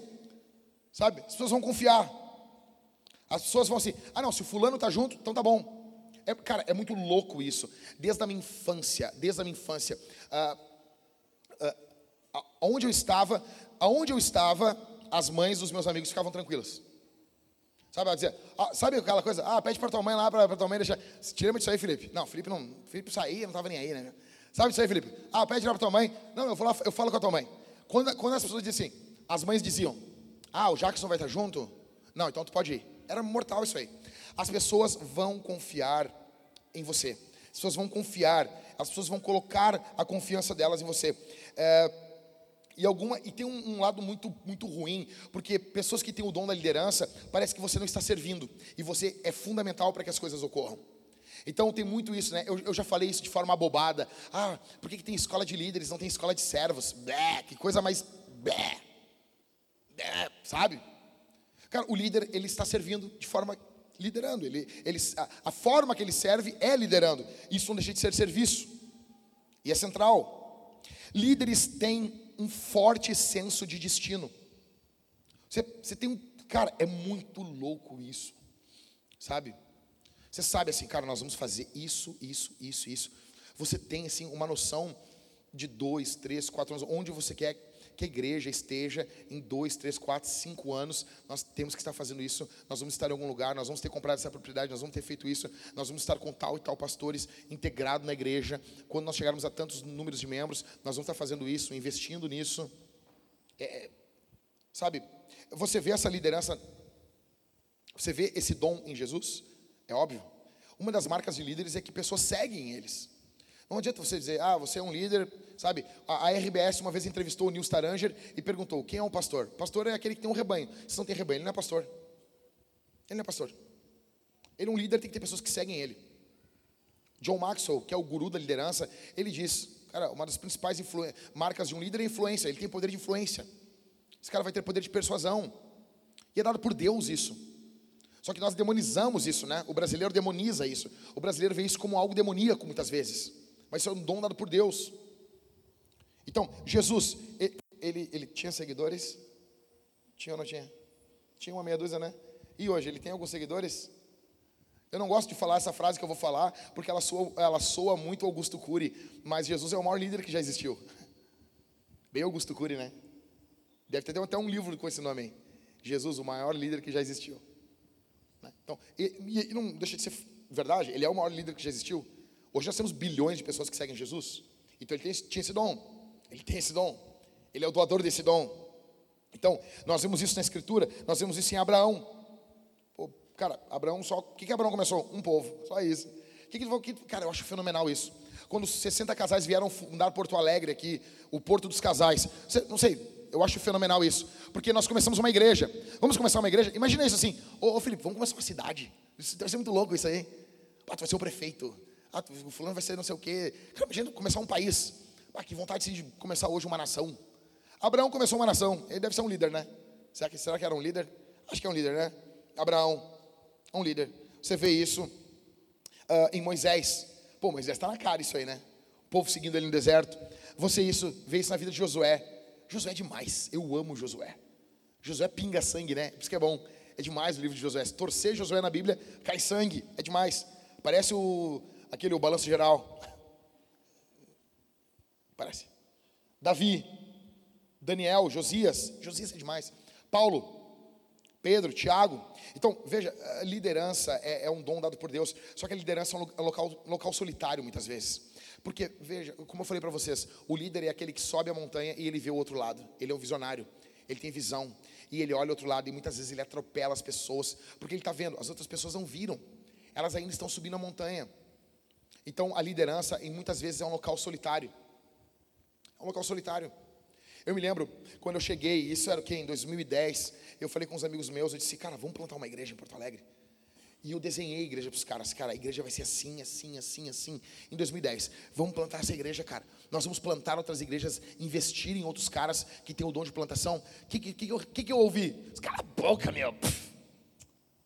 Cala a boca, cara. Vai montar igreja. Assim. Assim. Liderança é um local solitário. Outra coisa que tem que ficar claro aqui é que você só tem autoridade, lidera, se você também está debaixo de autoridade. Na Bíblia, ninguém é líder ah, de forma plena. Todos nós precisamos estar debaixo de autoridade. Essa é uma razão porque o presbitério na Escritura ele é plural. Liderança, uma marca, ela começa em casa. A liderança vai começar em casa, não importa quem você seja. Se você é um mau marido, você é um mau líder. Você não serve para liderar. Se você não consegue liderar sua esposa, se você não é um bom esposo, se você não é um bom pai, e deixando claro que não existe bom pai sem ser bom esposo. Se você é um mau esposo, você automaticamente é um mau pai.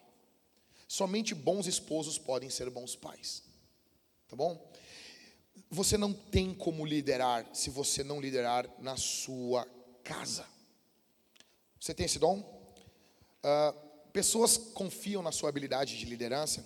Você gosta de ter a palavra final sobre os assuntos, mas não é a palavra final como orgulho, é a palavra final de comprometimento. Você dá a palavra final e se compromete com o processo. Você gosta disso?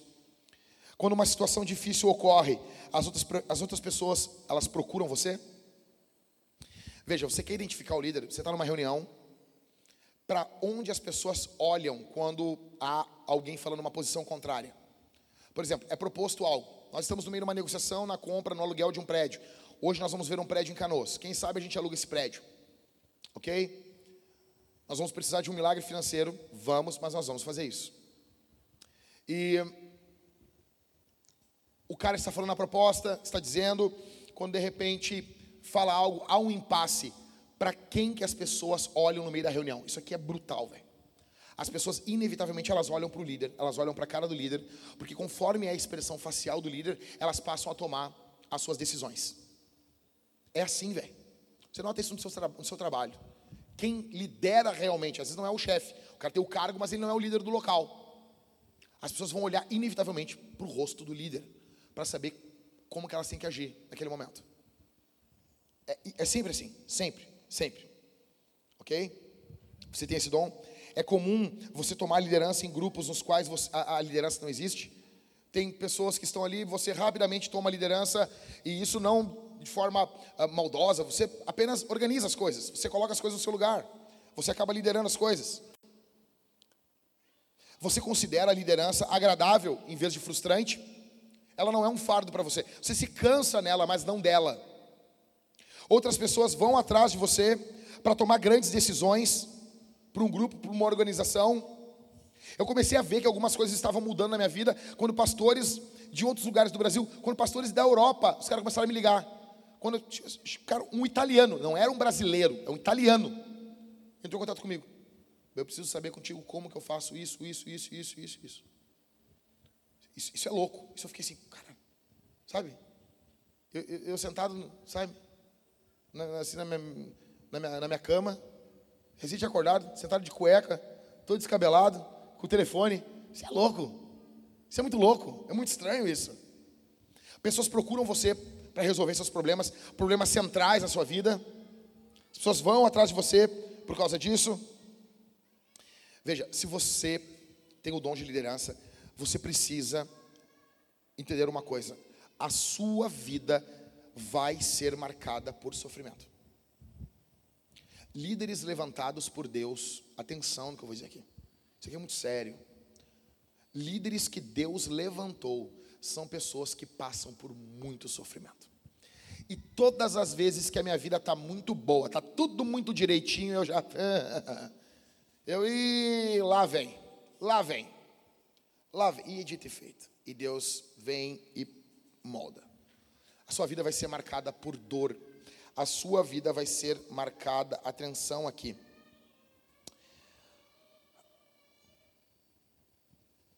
Não aperta a criança aí, hein? a sua vida ela, ela vai ser inevitavelmente marcada por pressão. Você vai sofrer pressão. Você vai ser pressionado por diversos lados. A sua esposa pressiona você, seus filhos pressionam você, a igreja pressiona você, ou o ministério pressiona você, ou colegas de ministério pressionam você, ou inimigos do ministério pressionam você. A sua vida vai sendo pressionada por diversos lados. E quanto mais você suporta a dor, o sofrimento, pressão, angústia, mais a sua liderança vai tendo impacto em outras pessoas. É inevitável isso. É inevitável. Mas a sua vida vai alcançar outras pessoas. Sétimo, vamos lá, correndo aqui. Ó. O dom espiritual da sabedoria.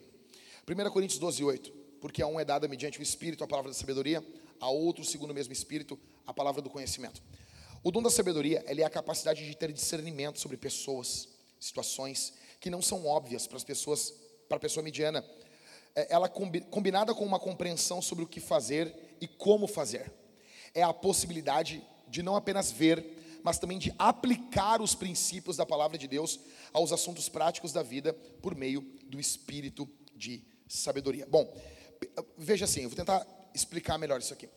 Esse dom, ele é muito semelhante ao dom do aconselhamento, do dom do pastoreio. Porém, ele é marcado por uma pitada assim mais clara de de algo sobrenatural nele.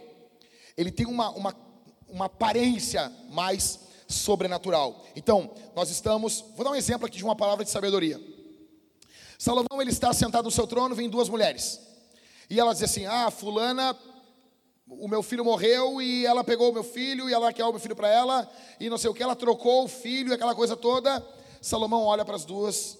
É que assim, hoje que tu já conhece a história, é barbada.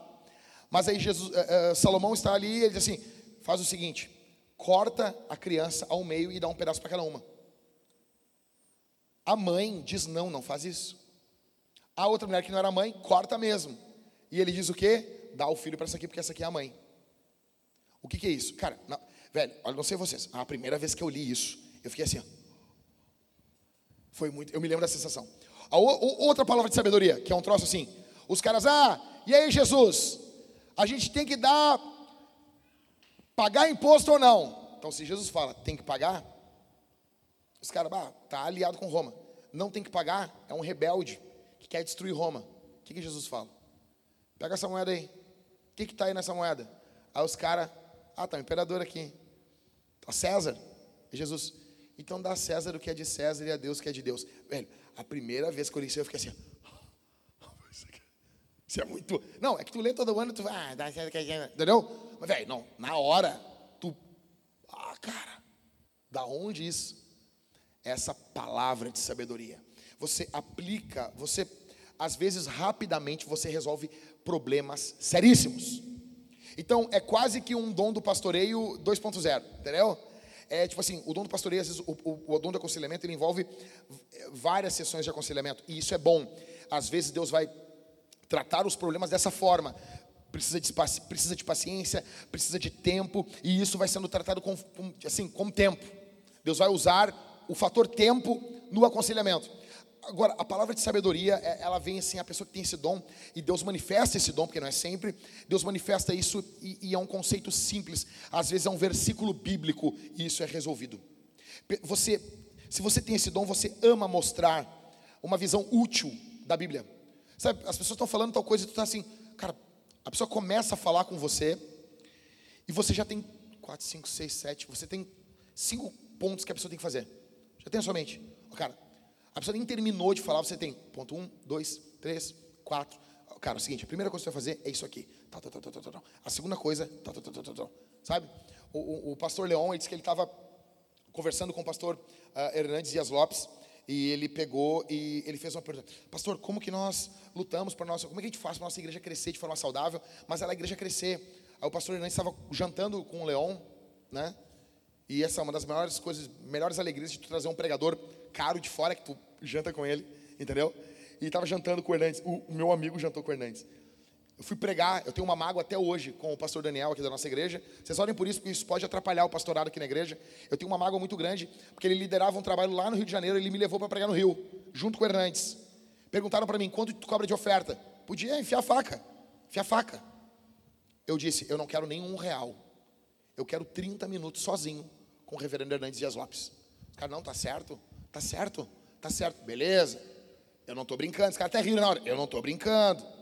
O meu pagamento é 30 minutos com o reverendo Hernandes. Quando eu estava chegando de carro, eles foram me buscar, era no meio do mato, era uma caminhonete, estava me levando, passa a caminhonete do reverendo, do reverendo Hernandes, eles levando ele para o aeroporto. Eu cheguei lá xingando todo mundo, e os caras, ah, pastor, senhor, desculpa, tinha 60 jovens ao redor dele. Ele olhou para mim e disse, tu pode me levar para o aeroporto? Eles vieram me dar uma boa oferta, eu queria pegar assim, ó, velho, eu queria 30 minutos com o Hernandes. Aí o Leão estava com o Hernandes, e o Leão perguntou assim, reverendo, como que eu faço para a igreja crescer?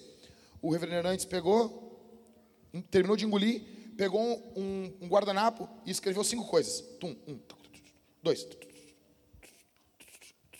E deu assim, faz isso aqui. Sim, velho. Assim. Dom de sabedoria.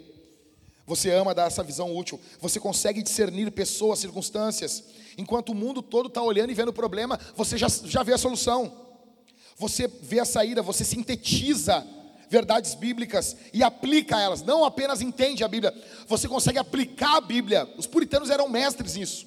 Você consegue aplicar a Bíblia para questões práticas da vida. Você consegue. Sua, você, cada vez que você lê mais a Bíblia, você aplica, você discerne, você resolve problemas. Você vê, você tem condições de fazer boas escolhas, de evitar erros loucos. Essas pessoas hoje em dia, elas trabalham como conselheiros, como consultores. Você, você às vezes usa esse dom numa consultoria de empresa. Você trabalha isso e você alguém vai, vai conversar com você e você sabe como fazer para organizar uma empresa. Cara, eu vou dizer assim, ó, nós temos até muitos coaches cristãos. Eu não estou falando quando você substitui a pregação do evangelho por, por palestra coach, mas tem muitos caras que trabalham com coach, eles têm esse dom. Veja, às vezes o que nós estamos vendo numa pessoa, a pessoa é, ah, ele é um coach, esse nome já ficou banalizado hoje. A pessoa é um coach, é um coach cristão. Ele é cristão, ele tem o dom da sabedoria, ele ama resolver problemas, resolver problemas da agenda, problemas assim, uh, de gerenciamento da vida, de tarefas. Ele tem esse dom dado por Deus. E a gente às vezes pesa a mão nessas pessoas. Jesus, ele, ele tinha sabedoria, óbvio, já falei para vocês aqui. Né? A Bíblia diz que ele foi crescendo de sabedoria e conhecimento. Ele era inteligente. As multidões ouviam ele falar e diziam: Esse cara, ele fala como, como quem tem autoridade, não, não como os escribas e os fariseus. A sabedoria, ela é ilustrada, nós vemos em Josué, Salomão, enfim. Você tem esse dom? Você, você ama estudar a palavra de Deus e você descobre o significado e resolve problemas com isso. Você compreende coisas que a palavra de Deus fala e você consegue aplicar isso na vida das pessoas.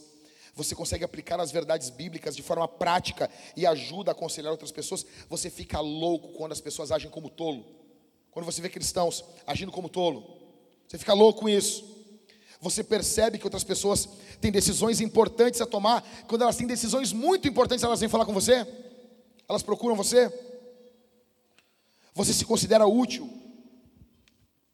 Quando você aconselha outras pessoas? Último, último dom, para encerrar. Falei demais. Eu tenho o dom espiritual da fala, né? O dom espiritual do conhecimento. 1 Coríntios 12, 8. Porque a um é dada mediante o Espírito a palavra da sabedoria, a outro, segundo o mesmo Espírito, a palavra do conhecimento. Então, a palavra do conhecimento é a capacidade de pesquisar, recordar, fazer uso efetivo de uma variedade de informações em uma série de diferentes, de diferentes temas. Então, a palavra do conhecimento é, é essa capacidade. Você pesquisa, você recorda. A pessoa que tem esse dom, ela é marcada por uma boa memória. E às vezes a pessoa acha que é só uma boa memória, que é uma, uma memória que ela tem. Às vezes não é apenas isso, às vezes é sim um dom espiritual. Pessoas com dom do conhecimento, elas gostam de estudar, aprender, e elas não ficam satisfeitas com conhecimento superficial sobre os temas. Eles querem estudar de forma mais aprofundada. Elas gostam de compilar as conclusões. Então, ela se aprofunda e ela sintetiza o que ela estudou de forma aprofundada. E ela beneficia outras pessoas que não precisam passar por longas horas de estudos, como ela passou. Pessoas com esse dom, elas amam Deus com toda a sua mente. Essas pessoas amam nota de rodapé dos livros. Então, você vê esse, isso na vida de Jesus, óbvio, ele citava a escritura de forma de, de, de cor, velho. Ele tem uma mente extremamente privilegiada. Ele cita o Antigo Testamento de memória. Ele, ele tinha um comprometimento com a Escritura, ele era um estudante da Escritura. Jesus repreendeu os estudiosos da época dele, porque eles estudavam a Bíblia, mas eles não amavam a palavra. O conhecimento, às vezes, ele é ilustrado na vida de Esdras, Salomão, Timóteo. Eu pergunto: você tem esse dom? Você tem esse dom? Você gosta de estudar? Você tem uma boa memória que retém e compila grandes volumes de informação? Sabe? Você, outras pessoas uh, falam para você, as pessoas falam para você, cara, olha só, como é que sabe tanta coisa? Como é que sabe tudo isso? Onde é que cabe tudo isso, velho? Sabe? As pessoas falam para você isso. As pessoas costumam vir até você com problemas e questões difíceis da Bíblia para buscar a sua ajuda. Tipo, pessoas que têm esse dom, às vezes elas lembram exatamente do livro, da página do livro. Pum, a página. Lembra até o lado que ficava. Lembra a frase. Às vezes você está no meio de uma de, falando algo e vem na sua mente algo que você estudou há 20 anos atrás. Você lembra disso? Você percebe que você tem esse dom e você fica frustrado quando você ouve alguém falando uma coisa distorcida, um ensino ruim. Por exemplo, eu acredito que o pastor Everton tem esse dom, eu acredito que o Ismael tem esse dom, mais pessoas aqui na igreja têm esse dom, dado por Deus. É, é, sabe? E a gente pensa às vezes que é só o estudo. Ah, é só o estudo. Não, e não é. É um dom espiritual, que se manifesta através do estudo, mas é um dom. É um dom do Espírito. Bom, tudo que nós falamos aqui, tudo que nós falamos, aqui está o esboço. Quem quiser o esboço, depois eu dou o esboço depois do, do culto. Ah, tudo que eu falei aqui envolve o quê? A boca. A boca. Envolve a boca. Para mim falar de forma geral aqui, encerrar, eu digo o seguinte: o que tu tem falado? O que tu tem, o que tu tem proclamado? Tu tem pregado para quem? Tu tem cantado como? Como que tem sido o teu louvor durante a semana? Tu tem murmurado? Tua vida é uma vida de murmuração, a tua vida é uma vida de reclamação, a tua vida é uma vida, sabe, de, sabe, você fica sempre reclamando ou não? A tua, a tua, a tua boca é uma boca de bênção. A tua boca você encoraja os seus irmãos, você pastoreia. Atenção aqui, isso aqui é sério. Deus vai cobrar vocês, hein? Deus vai cobrar. Eu, falei sobre os dons. Você tem pastoreado, você tem encorajado, você tem falado a palavra de Deus, você tem orado você usa a sua, a sua boca para oração, você tem clamado a Deus, você tem cantado. Como que é o, a, as canções aí nos, nos cultos domésticos de você? Como que é? Você tem pregado o Evangelho durante a semana? Você tem falado de Jesus? O que você tem falado, meu irmão? Como tem sido a sua, a sua boca? Você tem comunicado o Evangelho ou não? Ou a sua boca é uma boca, você, você próprio boca de conflito. Sabe, uma pessoa conflituosa. Você mente? Você é um mentiroso? Você é uma mentirosa? Sua vida é marcada por mentira? Por fofoca? A sua vida é marcada por reclamação? Sabe? Ou não? A sua vida é marcada por proclamar a palavra, por cantar o Senhor. Os dons que eu falei aqui envolvem a boca. O que a tua boca tem falado? Palavras profanas? O que, que a tua boca tem falado? O que você tem deixado de falar? O que você deveria ter falado e você não fala, porque você está pensando em você? Você deveria ter falado a verdade, você não falou.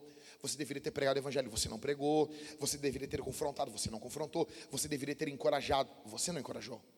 O que você tem deixado de falar? Isso aqui é importante. O como vai ser a tua semana partir de hoje. Semana começa no domingo. A gente é cristão. Eu trabalhava numa empresa de cobrança e eles deram um calendário para nós, calendário de cobrança, e a semana começava na segunda. Eu perturbei até o meu chefe botar a semana começando no domingo. Não, nós somos um país cristão, chefe. Falei para ele. Semana começa no domingo. O primeiro dia da semana vai ser segunda-feira. Óbvio que não, já é segunda, já é o segundo dia. O cara botou, botou domingo, primeiro dia. Tá bom. Daí o meu chefe se levantou no meio, da, no meio da operação e disse: Ah, pessoal, estou mudando o calendário porque o Jackson falou que nós somos um país cristão. Todo mundo começou a rir, vamos mudar o calendário. Semana começou hoje. O que, que você fez hoje? O que, que muda hoje na tua vida? O que, que muda agora? O que, que muda no que tu fala? O que, que tu vai sair falando aqui? Você vai pedir perdão? Você vai pedir ajuda? Você vai pedir conselho? Você vai aconselhar? Você vai encorajar? Você vai confrontar? O que, que muda aqui, ó? O que, que muda na tua boca? O que, que a tua boca vai falar agora? Você vai encorajar sua esposa? Você vai animar? Você vai elogiar sua esposa? Você vai, vai elogiar sua esposa? Você vai encorajar o seu marido? Eu quero que você pregue o evangelho essa semana. Eu quero que você ore essa semana. Eu quero que você cante. É por isso que nós vamos cantar aqui. Nós vamos responder esse sermão cantando, velho. Nós vamos cantar. Nós vamos cantar. Nós vamos cantar. Tá calor. O tempo vai passar do mesmo jeito. Tu cantando ou não? Vai cantar. Tu vai cantar. Nós estamos cultuando a Jesus. Nós temos que ser cheio do Espírito Santo para sair aqui e impactar essa cidade. Eu não sei você, mas eu estou enlouquecido. Nós precisamos fazer algo. Nós vamos responder esse sermão ofertando. Nós precisamos de 27 mil reais, velho. Essa semana, essa semana para pagar as contas. Nós tivemos uma oferta medíocre semana passada. Nós precisamos de uma oferta generosa essa semana. Porque nós queremos plantar igreja rápido. Tá com as fotos aí, Cris? Cris é demais. Eu não te mereço, Cris. Hum. Esse prédio, nós vamos visitar hoje, à tarde, é lá em Canoas. Nós queríamos um prédio grande, um prédio gigante, um prédio magnânimo, mas isso vai demandar muito dinheiro, vai demandar muito esforço. E se nós for pegar somente prédios grandes para a igreja, nós teremos um problema muito grande. Nós vamos atrasar muito a obra da, da missão. E nós temos que plantar duas mil igrejas. Eu já falei para vocês isso? Nós vamos fazer isso aí. Nós vamos plantar duas mil igrejas. Amém, pastor. Amém. Amém. Amém. Duas mil. Contando o Rio Grande do Sul, aqui o sul do Brasil e Uruguai. Duas mil igrejas. A gente tem que plantar. A gente já plantou uma. Mas veja, se a gente plantar igrejas que plantam igrejas, a gente vai conseguir fazer isso bem rápido. Questão da multiplicação. Tá bom? Nós temos que plantar igrejas que plantam igrejas. Então, beleza. Vamos lá, próximo. Isso aqui é em Canoas. Prédio tem colunas, né? Nós podemos botar nome nas colunas também. Não sei, que nem as colunas do templo. Vamos fazer alguma coisa interessante. Próximo. Tá? É, é pequeno? É, mas eu vou explicar para vocês o que, que nós vamos fazer nesse local. Vai. É, eu amo como as imobiliárias fazem isso, né? Elas batem uma foto, elas batem a mesma foto de outro ângulo. Eu acho fenomenal isso. Ninguém notou. Ninguém, todo mundo acha que é uma outra sala. Vai, próximo. Ó, oh, legal. Próximo. Próximo. Uma porta. Duas portas, vai. Banheiros. Banheiros bonitos. Próximo. Ali. Próximo. Olha aqui. Isso aqui é um, é, é um, é um clube de, de stand-up. Lá em São Paulo. É em São Paulo, Ever? Como é que é o nome do clube mesmo? Não usou o teu dom agora. viu, Mariane? Clube do Minhoca. Ah, ele ganhou de novo, Mariane. Então aqui é o Clube do Minhoca. Cara, esse stand-up aqui, esse clube aqui, ele é muito famoso no Brasil. Né? Na, na cena de stand-up. Mas ele é extremamente pequeno. Né? Passa a próxima foto aí. É, você olha como é que é o formato. Nós podemos fazer uma igreja, plantar uma igreja nessa, nessa estética uh, aconchegante, boa, com as cadeiras pequenas, com um palco minúsculo, apenas ali, o cara com violão, com talvez uma bateria reduzida, alguma coisa, e a gente conseguir plantar uma igreja nessa pegada. Vai? Essa foto ela ilustra bem. Os caras aqui gravam DVD nesses lugares, ganham dinheiro, rodam o mundo nesses lugares. Então, assim, se o local for pequeno, nós vamos fazer nessa, nesse formato. Ok? Nós vamos pegar fazer esse formato. Ah, o prédio, atenção, o prédio que nós estamos vendo ali, vem em Canoas, talvez a gente fique, segundo o, o proprietário, né, o Israel, já tem gente interessada. É, mas é normal, né? Eu sou filho de vendedor. Quando eu ia comprar um carro do meu pai, já tinha dois, três interessados. E eu ficava assim, não, pai, não tem ninguém interessado. Cala a boca, guri. Sempre de. Que horas tu vai vir aqui, cara? Deu cara, ah, vou às quatro. Bah, não dá. Às quatro já tem um cara que vai vir aí. Tinha ninguém. Eu posso às quatro e meia. O cara, ah, tá, eu fico esperando aqui. Beleza. Deixava o cara esperando. Daí eu me lembro, teve uma vez que foi fenomenal, né? Eu, tava, eu, eu era criança, estava na casa do meu pai, aí o cara ligou, o cara ligou assim, oh, eu vi o anúncio do carro aí, eu queria dar uma olhada no carro. Daí meu pai disse, ah, tia, é o seguinte, a gente vendo Fórmula 1, né? Meus pais separaram, estavam na casa do meu pai, a gente vendo Fórmula 1. Aí meu pai, não, eu, eu agora é a hora da, da corrida. E agora, é, é, para mim é sagrado ver a corrida com meu filho. Ah, na hora eu fiquei feliz assim, ô Felipe. Eu, ah, não, é sagrado, eu não posso. Só se for depois da corrida. Eu quero, ah, mas eu tô aqui na frente da, da, da tua casa, aqui do, do condomínio, do apartamento. Ah, cara, não leva mal, mas vai ter que esperar. Eu quero, não, tranquilo, eu vou ali do outro lado ali, comer um salgado ali. Daí meu pai desligou, eu tri feliz. Ah, eu sou importante, né? Meu pai, oi, Mundícia, vamos lá lavar o carro. Mas a corrida, quer cala a boca. Tu ri porque não era tu, né? Agora é engraçado, mas na época foi triste. Saí eu assim, comendo pão com ovo, escorrendo assim, e limpando o carro. Ah, me lembro da cena, assim, secando o vidro com jornal, assim, sabe? Bem da antiga mesmo. Então, todo mundo está interessado. O vendedor disse, o vendedor, o alugador, o dono do prédio, disse que o prédio já tem alguém interessado. Talvez já tenha mesmo. Né? Talvez já tenha mesmo, não sei. Nós vamos lá ver, cara.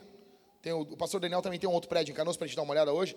O que, que eu estou querendo dizer isso aí? Nós temos que plantar igrejas. Assim, a gente vai fazer assim.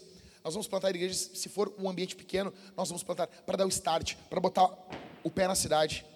A gente quer plantar uma igreja em, em Viamão, né, Bárbara? Vamos plantar uma igreja em Viamão. Nós podemos plantar uma igreja nessa pegada em Viamão. Nós podemos, nessa pegada, plantar uma igreja em Viamão, plantar uma igreja em Canoas. Para começar, é o início. Pontos de pregação. Não é nenhuma igreja propriamente dita. Faz parte da vintage. É um ponto de pregação. É o início. É o início. É o início. Assim a gente pode pegar e espalhar a igreja. Você imagina isso? A gente consegue fazer muita coisa. Mas a gente quer comprar esse prédio aqui, cara. Você tem que ser generoso. Ou você está envolvido na missão. Nós estamos doando a nossa missão aqui. Doando, doando o nosso corpo, nossa alma na missão. Você tem que estar envolvido na missão. E isso passa por intermédio das suas finanças. É inevitável. Nós precisamos de pessoas com dinheiro. Que, que injetem dinheiro na igreja. Eu estava falando, eu estava falando de um, com um irmão semana passada aqui. Ele está aqui no culto, mas eu vou falar mesmo assim, eu não vou citar o nome dele. Esse irmão me chamou no final do culto. Ele disse: Pastor, uh, tu pensa em plantar a igreja lá em Minas Gerais? Aí eu, quê? Plantar uma igreja lá em Minas Gerais? Eu, não, óbvio que não. Minas Gerais está lotado de igreja. Né? Tem um monte de sapo na lagoinha. Foi ruim, né? Foi ruim, né? Foi boa. Mas tem igreja para tudo. Ah, tem lotado de igreja. Lotado, lotado, lotado. E por quê, cara? Ele, não, porque eu tenho um terreno lá. Se fosse plantar uma igreja lá, eu doava o terreno para a igreja. Ah, pomba, vende a porcaria do terreno e investe aqui, pomba. Tu tá aqui. Oh, é, né? É. Nós não vamos conseguir avançar assim. Talvez você, meu irmão, você, você, você tem algo cara, não sei, eu vou fazer alguma coisa para a gente avançar. Sem uma alta soma de dinheiro, a gente não vai conseguir avançar em missões. Nós precisamos de generosidade abundante aqui. Nós precisamos plantar, nós precisamos avançar. Pessoas estão indo para o inferno. Cara, a gente só começar, nós começar com um prédio, talvez menor, não sei. A gente começar no lugar. Começar. Sabe? É, o prédio lá, eu nem imaginava. Ontem que o Israel explicou para mim, Teve um prédio que a gente foi ver, eu não, não conseguia falar com o dono, não sabia que era o dono do prédio. Alugaram e colocaram um local de, de dança lá, né? Os caras dançam lá, ficam dançando lá. Imagina, um monte de cara igual o Leandro e o Lucas Quaresma dançando. Os dançarinos, os Stoichkov, Smirnikov, Slalakov, esses nomes aí. Cara, nós precisamos plantar igrejas. As pessoas precisam ouvir o Evangelho. E isso passa pela tua generosidade. E eu creio que Deus vai abençoar a tua vida. Ah, Deus, Deus abençoa, Deus abençoa a vida das pessoas. Deus pode prosperar você e eu oro para que o Senhor prospere você. Mas nós precisamos ser generosos para que o reino de Deus avance. Eu encerro dizendo, eu vi a pregação, Camila Bones indicou uma pregação do Hernandes, do reverendo Hernandes essa semana. Eu saí para fazer uma, uma caminhada, ouvindo a pregação, fiquei impactado, cara, impactado. E o reverendo Hernandes disse o seguinte: o problema das ofertas nas igrejas do Brasil é que os crentes têm síndrome de dono. Tu é mordomo, tu não é dono. Eu não sou dono, eu sou mordomo. De tudo que eu tenho, de tudo que você tem, nós somos apenas mordomos. Dono é Jesus. Mas você não oferta, você não dizima porque tu tem síndrome de dono. Tu acha que tu é dono disso. Daí você não oferta. Aí você não dizima. Porque você tem uma visão de dono do dinheiro. Você é dono. Não, negão. Tu é só administrador. Tu é só mordomo. Tu é só mordomo. Sabe? Tu já, quem aqui já foi em loja de rico? Coisa cara. Tu viu que os vendedores eles têm um jeito, eles acham que são ricos também. Você já viu isso aí? Os vendedores, os caras saem de lá pegando ônibus, pegando busão, gente pobre, gente comum. É ou não é, Felipe? Os caras, os, é engraçado isso, né? Sabe aquelas pessoas, o que, que foi, sabe? Tu é pobre, tu é pobretão, igual eu. Deixa achando. Aí os caras se acham, né, velho? Assim é o crente. O crente tem uma síndrome de dono das coisas, assim. Tu não é dono, tu é só mordomo. Tu é só empregado. Dono é Jesus. Se você tiver essa mentalidade, a tua oferta e o teu dízimo é outro. A vontade que o reino avance é outro. O Everton vai parar de perder os cabelos, desesperado atrás de dinheiro. Fevereiro pode se tornar, talvez o ano que vem, o melhor mês de oferta da nossa igreja. Vamos ser generosos. Eu sei que é feriado de carnaval, as pessoas, vamos ser generosos. Vamos quebrar isso aqui hoje. Vamos quebrar. Separa uma oferta. Separa a melhor oferta que você pode fazer. Separa hoje aqui. Não deixa para depois. Ah, depois eu vou ver. Calcula agora aqui. Enquanto a gente canta, calcula aqui. Pensa. Seja generoso para que o reino de Deus avance para que a obra de Deus avance, para que o nome de Jesus seja glorificado. Amém, meus irmãos? Amém mesmo? Amém mesmo? Amém. Amém? Nós vamos cantar ao Senhor, nós vamos participar da ceia, do sacramento da ceia. Vai ter dois irmãos aqui, você já sabe como é que funciona. Vai estar com pão, você vai pegar o pão, você vai molhar no cálice, bronze, que é vinho. Atenção aqui, as crianças estão enlouquecendo entrando pelo prédio. Force a sua atenção. Nós somos uma igreja com muitas crianças. Vai ser assim para mais. Mães, parem de beliscar as crianças. Não belisca, Gabriela. Não belisca. Não belisca. Essa coisa assim, Tu, Zanda, tu, tu, tem a carinha de santa, mas tu fica. Não, não belisca. Cara, tô brincando, eu amo vocês. Gente, nós vamos cear. Nós vamos comer e beber do Senhor. Você vai pegar o seu Enzo que está perturbando a sua vida e, ele vai ser, ah, isso é um milagre do Senhor. Você vai dizer para ele: esse é o povo que Jesus, por quem Jesus morreu. Vai ter duas pessoas aqui, dois irmãos, cálice bronze e vinho, cálice dourado, suco. Quem participa da ceia? Aqueles que se arrependeram dos seus pecados e estão em Cristo. Você está confessando que você está em Cristo e confessando que você tem comunhão com seus irmãos e com o Senhor Deus. Amém? Pai, aqui está o teu povo. Abençoa teu povo, abençoa tua igreja. Abençoa, Senhor, poderosamente. Ó Deus, em nome de Jesus, quando teu povo for ofertar, for dizimar de forma generosa, ó Deus, abençoa teu povo. Abençoa teu povo na oferta, nos dízimos. Multiplica, Senhor, o dinheiro dos teus filhos, prospera os teus filhos, em nome de Jesus. Em nome de Jesus prospera a casa do teu filho, a casa da tua filha, pelo poder, pela autoridade do nome de Jesus.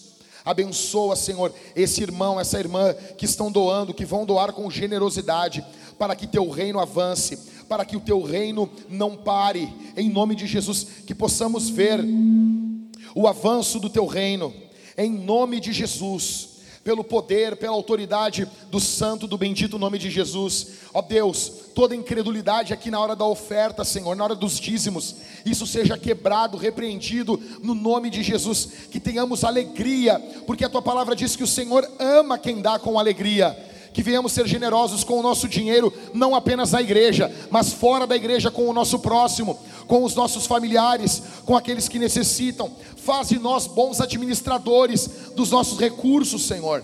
Em nome de Jesus, abençoa teu povo, Senhor. Abençoa teu povo que vai proclamar o evangelho essa semana.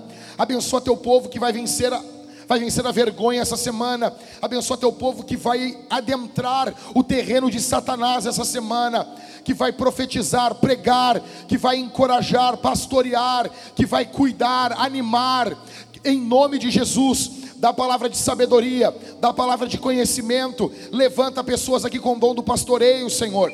Nós precisamos de mais líderes de GC, em nome de Jesus. Em nome de Jesus, faz de nós uma oferta agradável ao Senhor. Faz de nós uma oferta agradável ao teu nome. Faz de nós, Senhor. Faz de nós, Senhor. Usa os nossos dons para a glória do teu nome, para a glória, para a honra do teu nome, em nome de Jesus.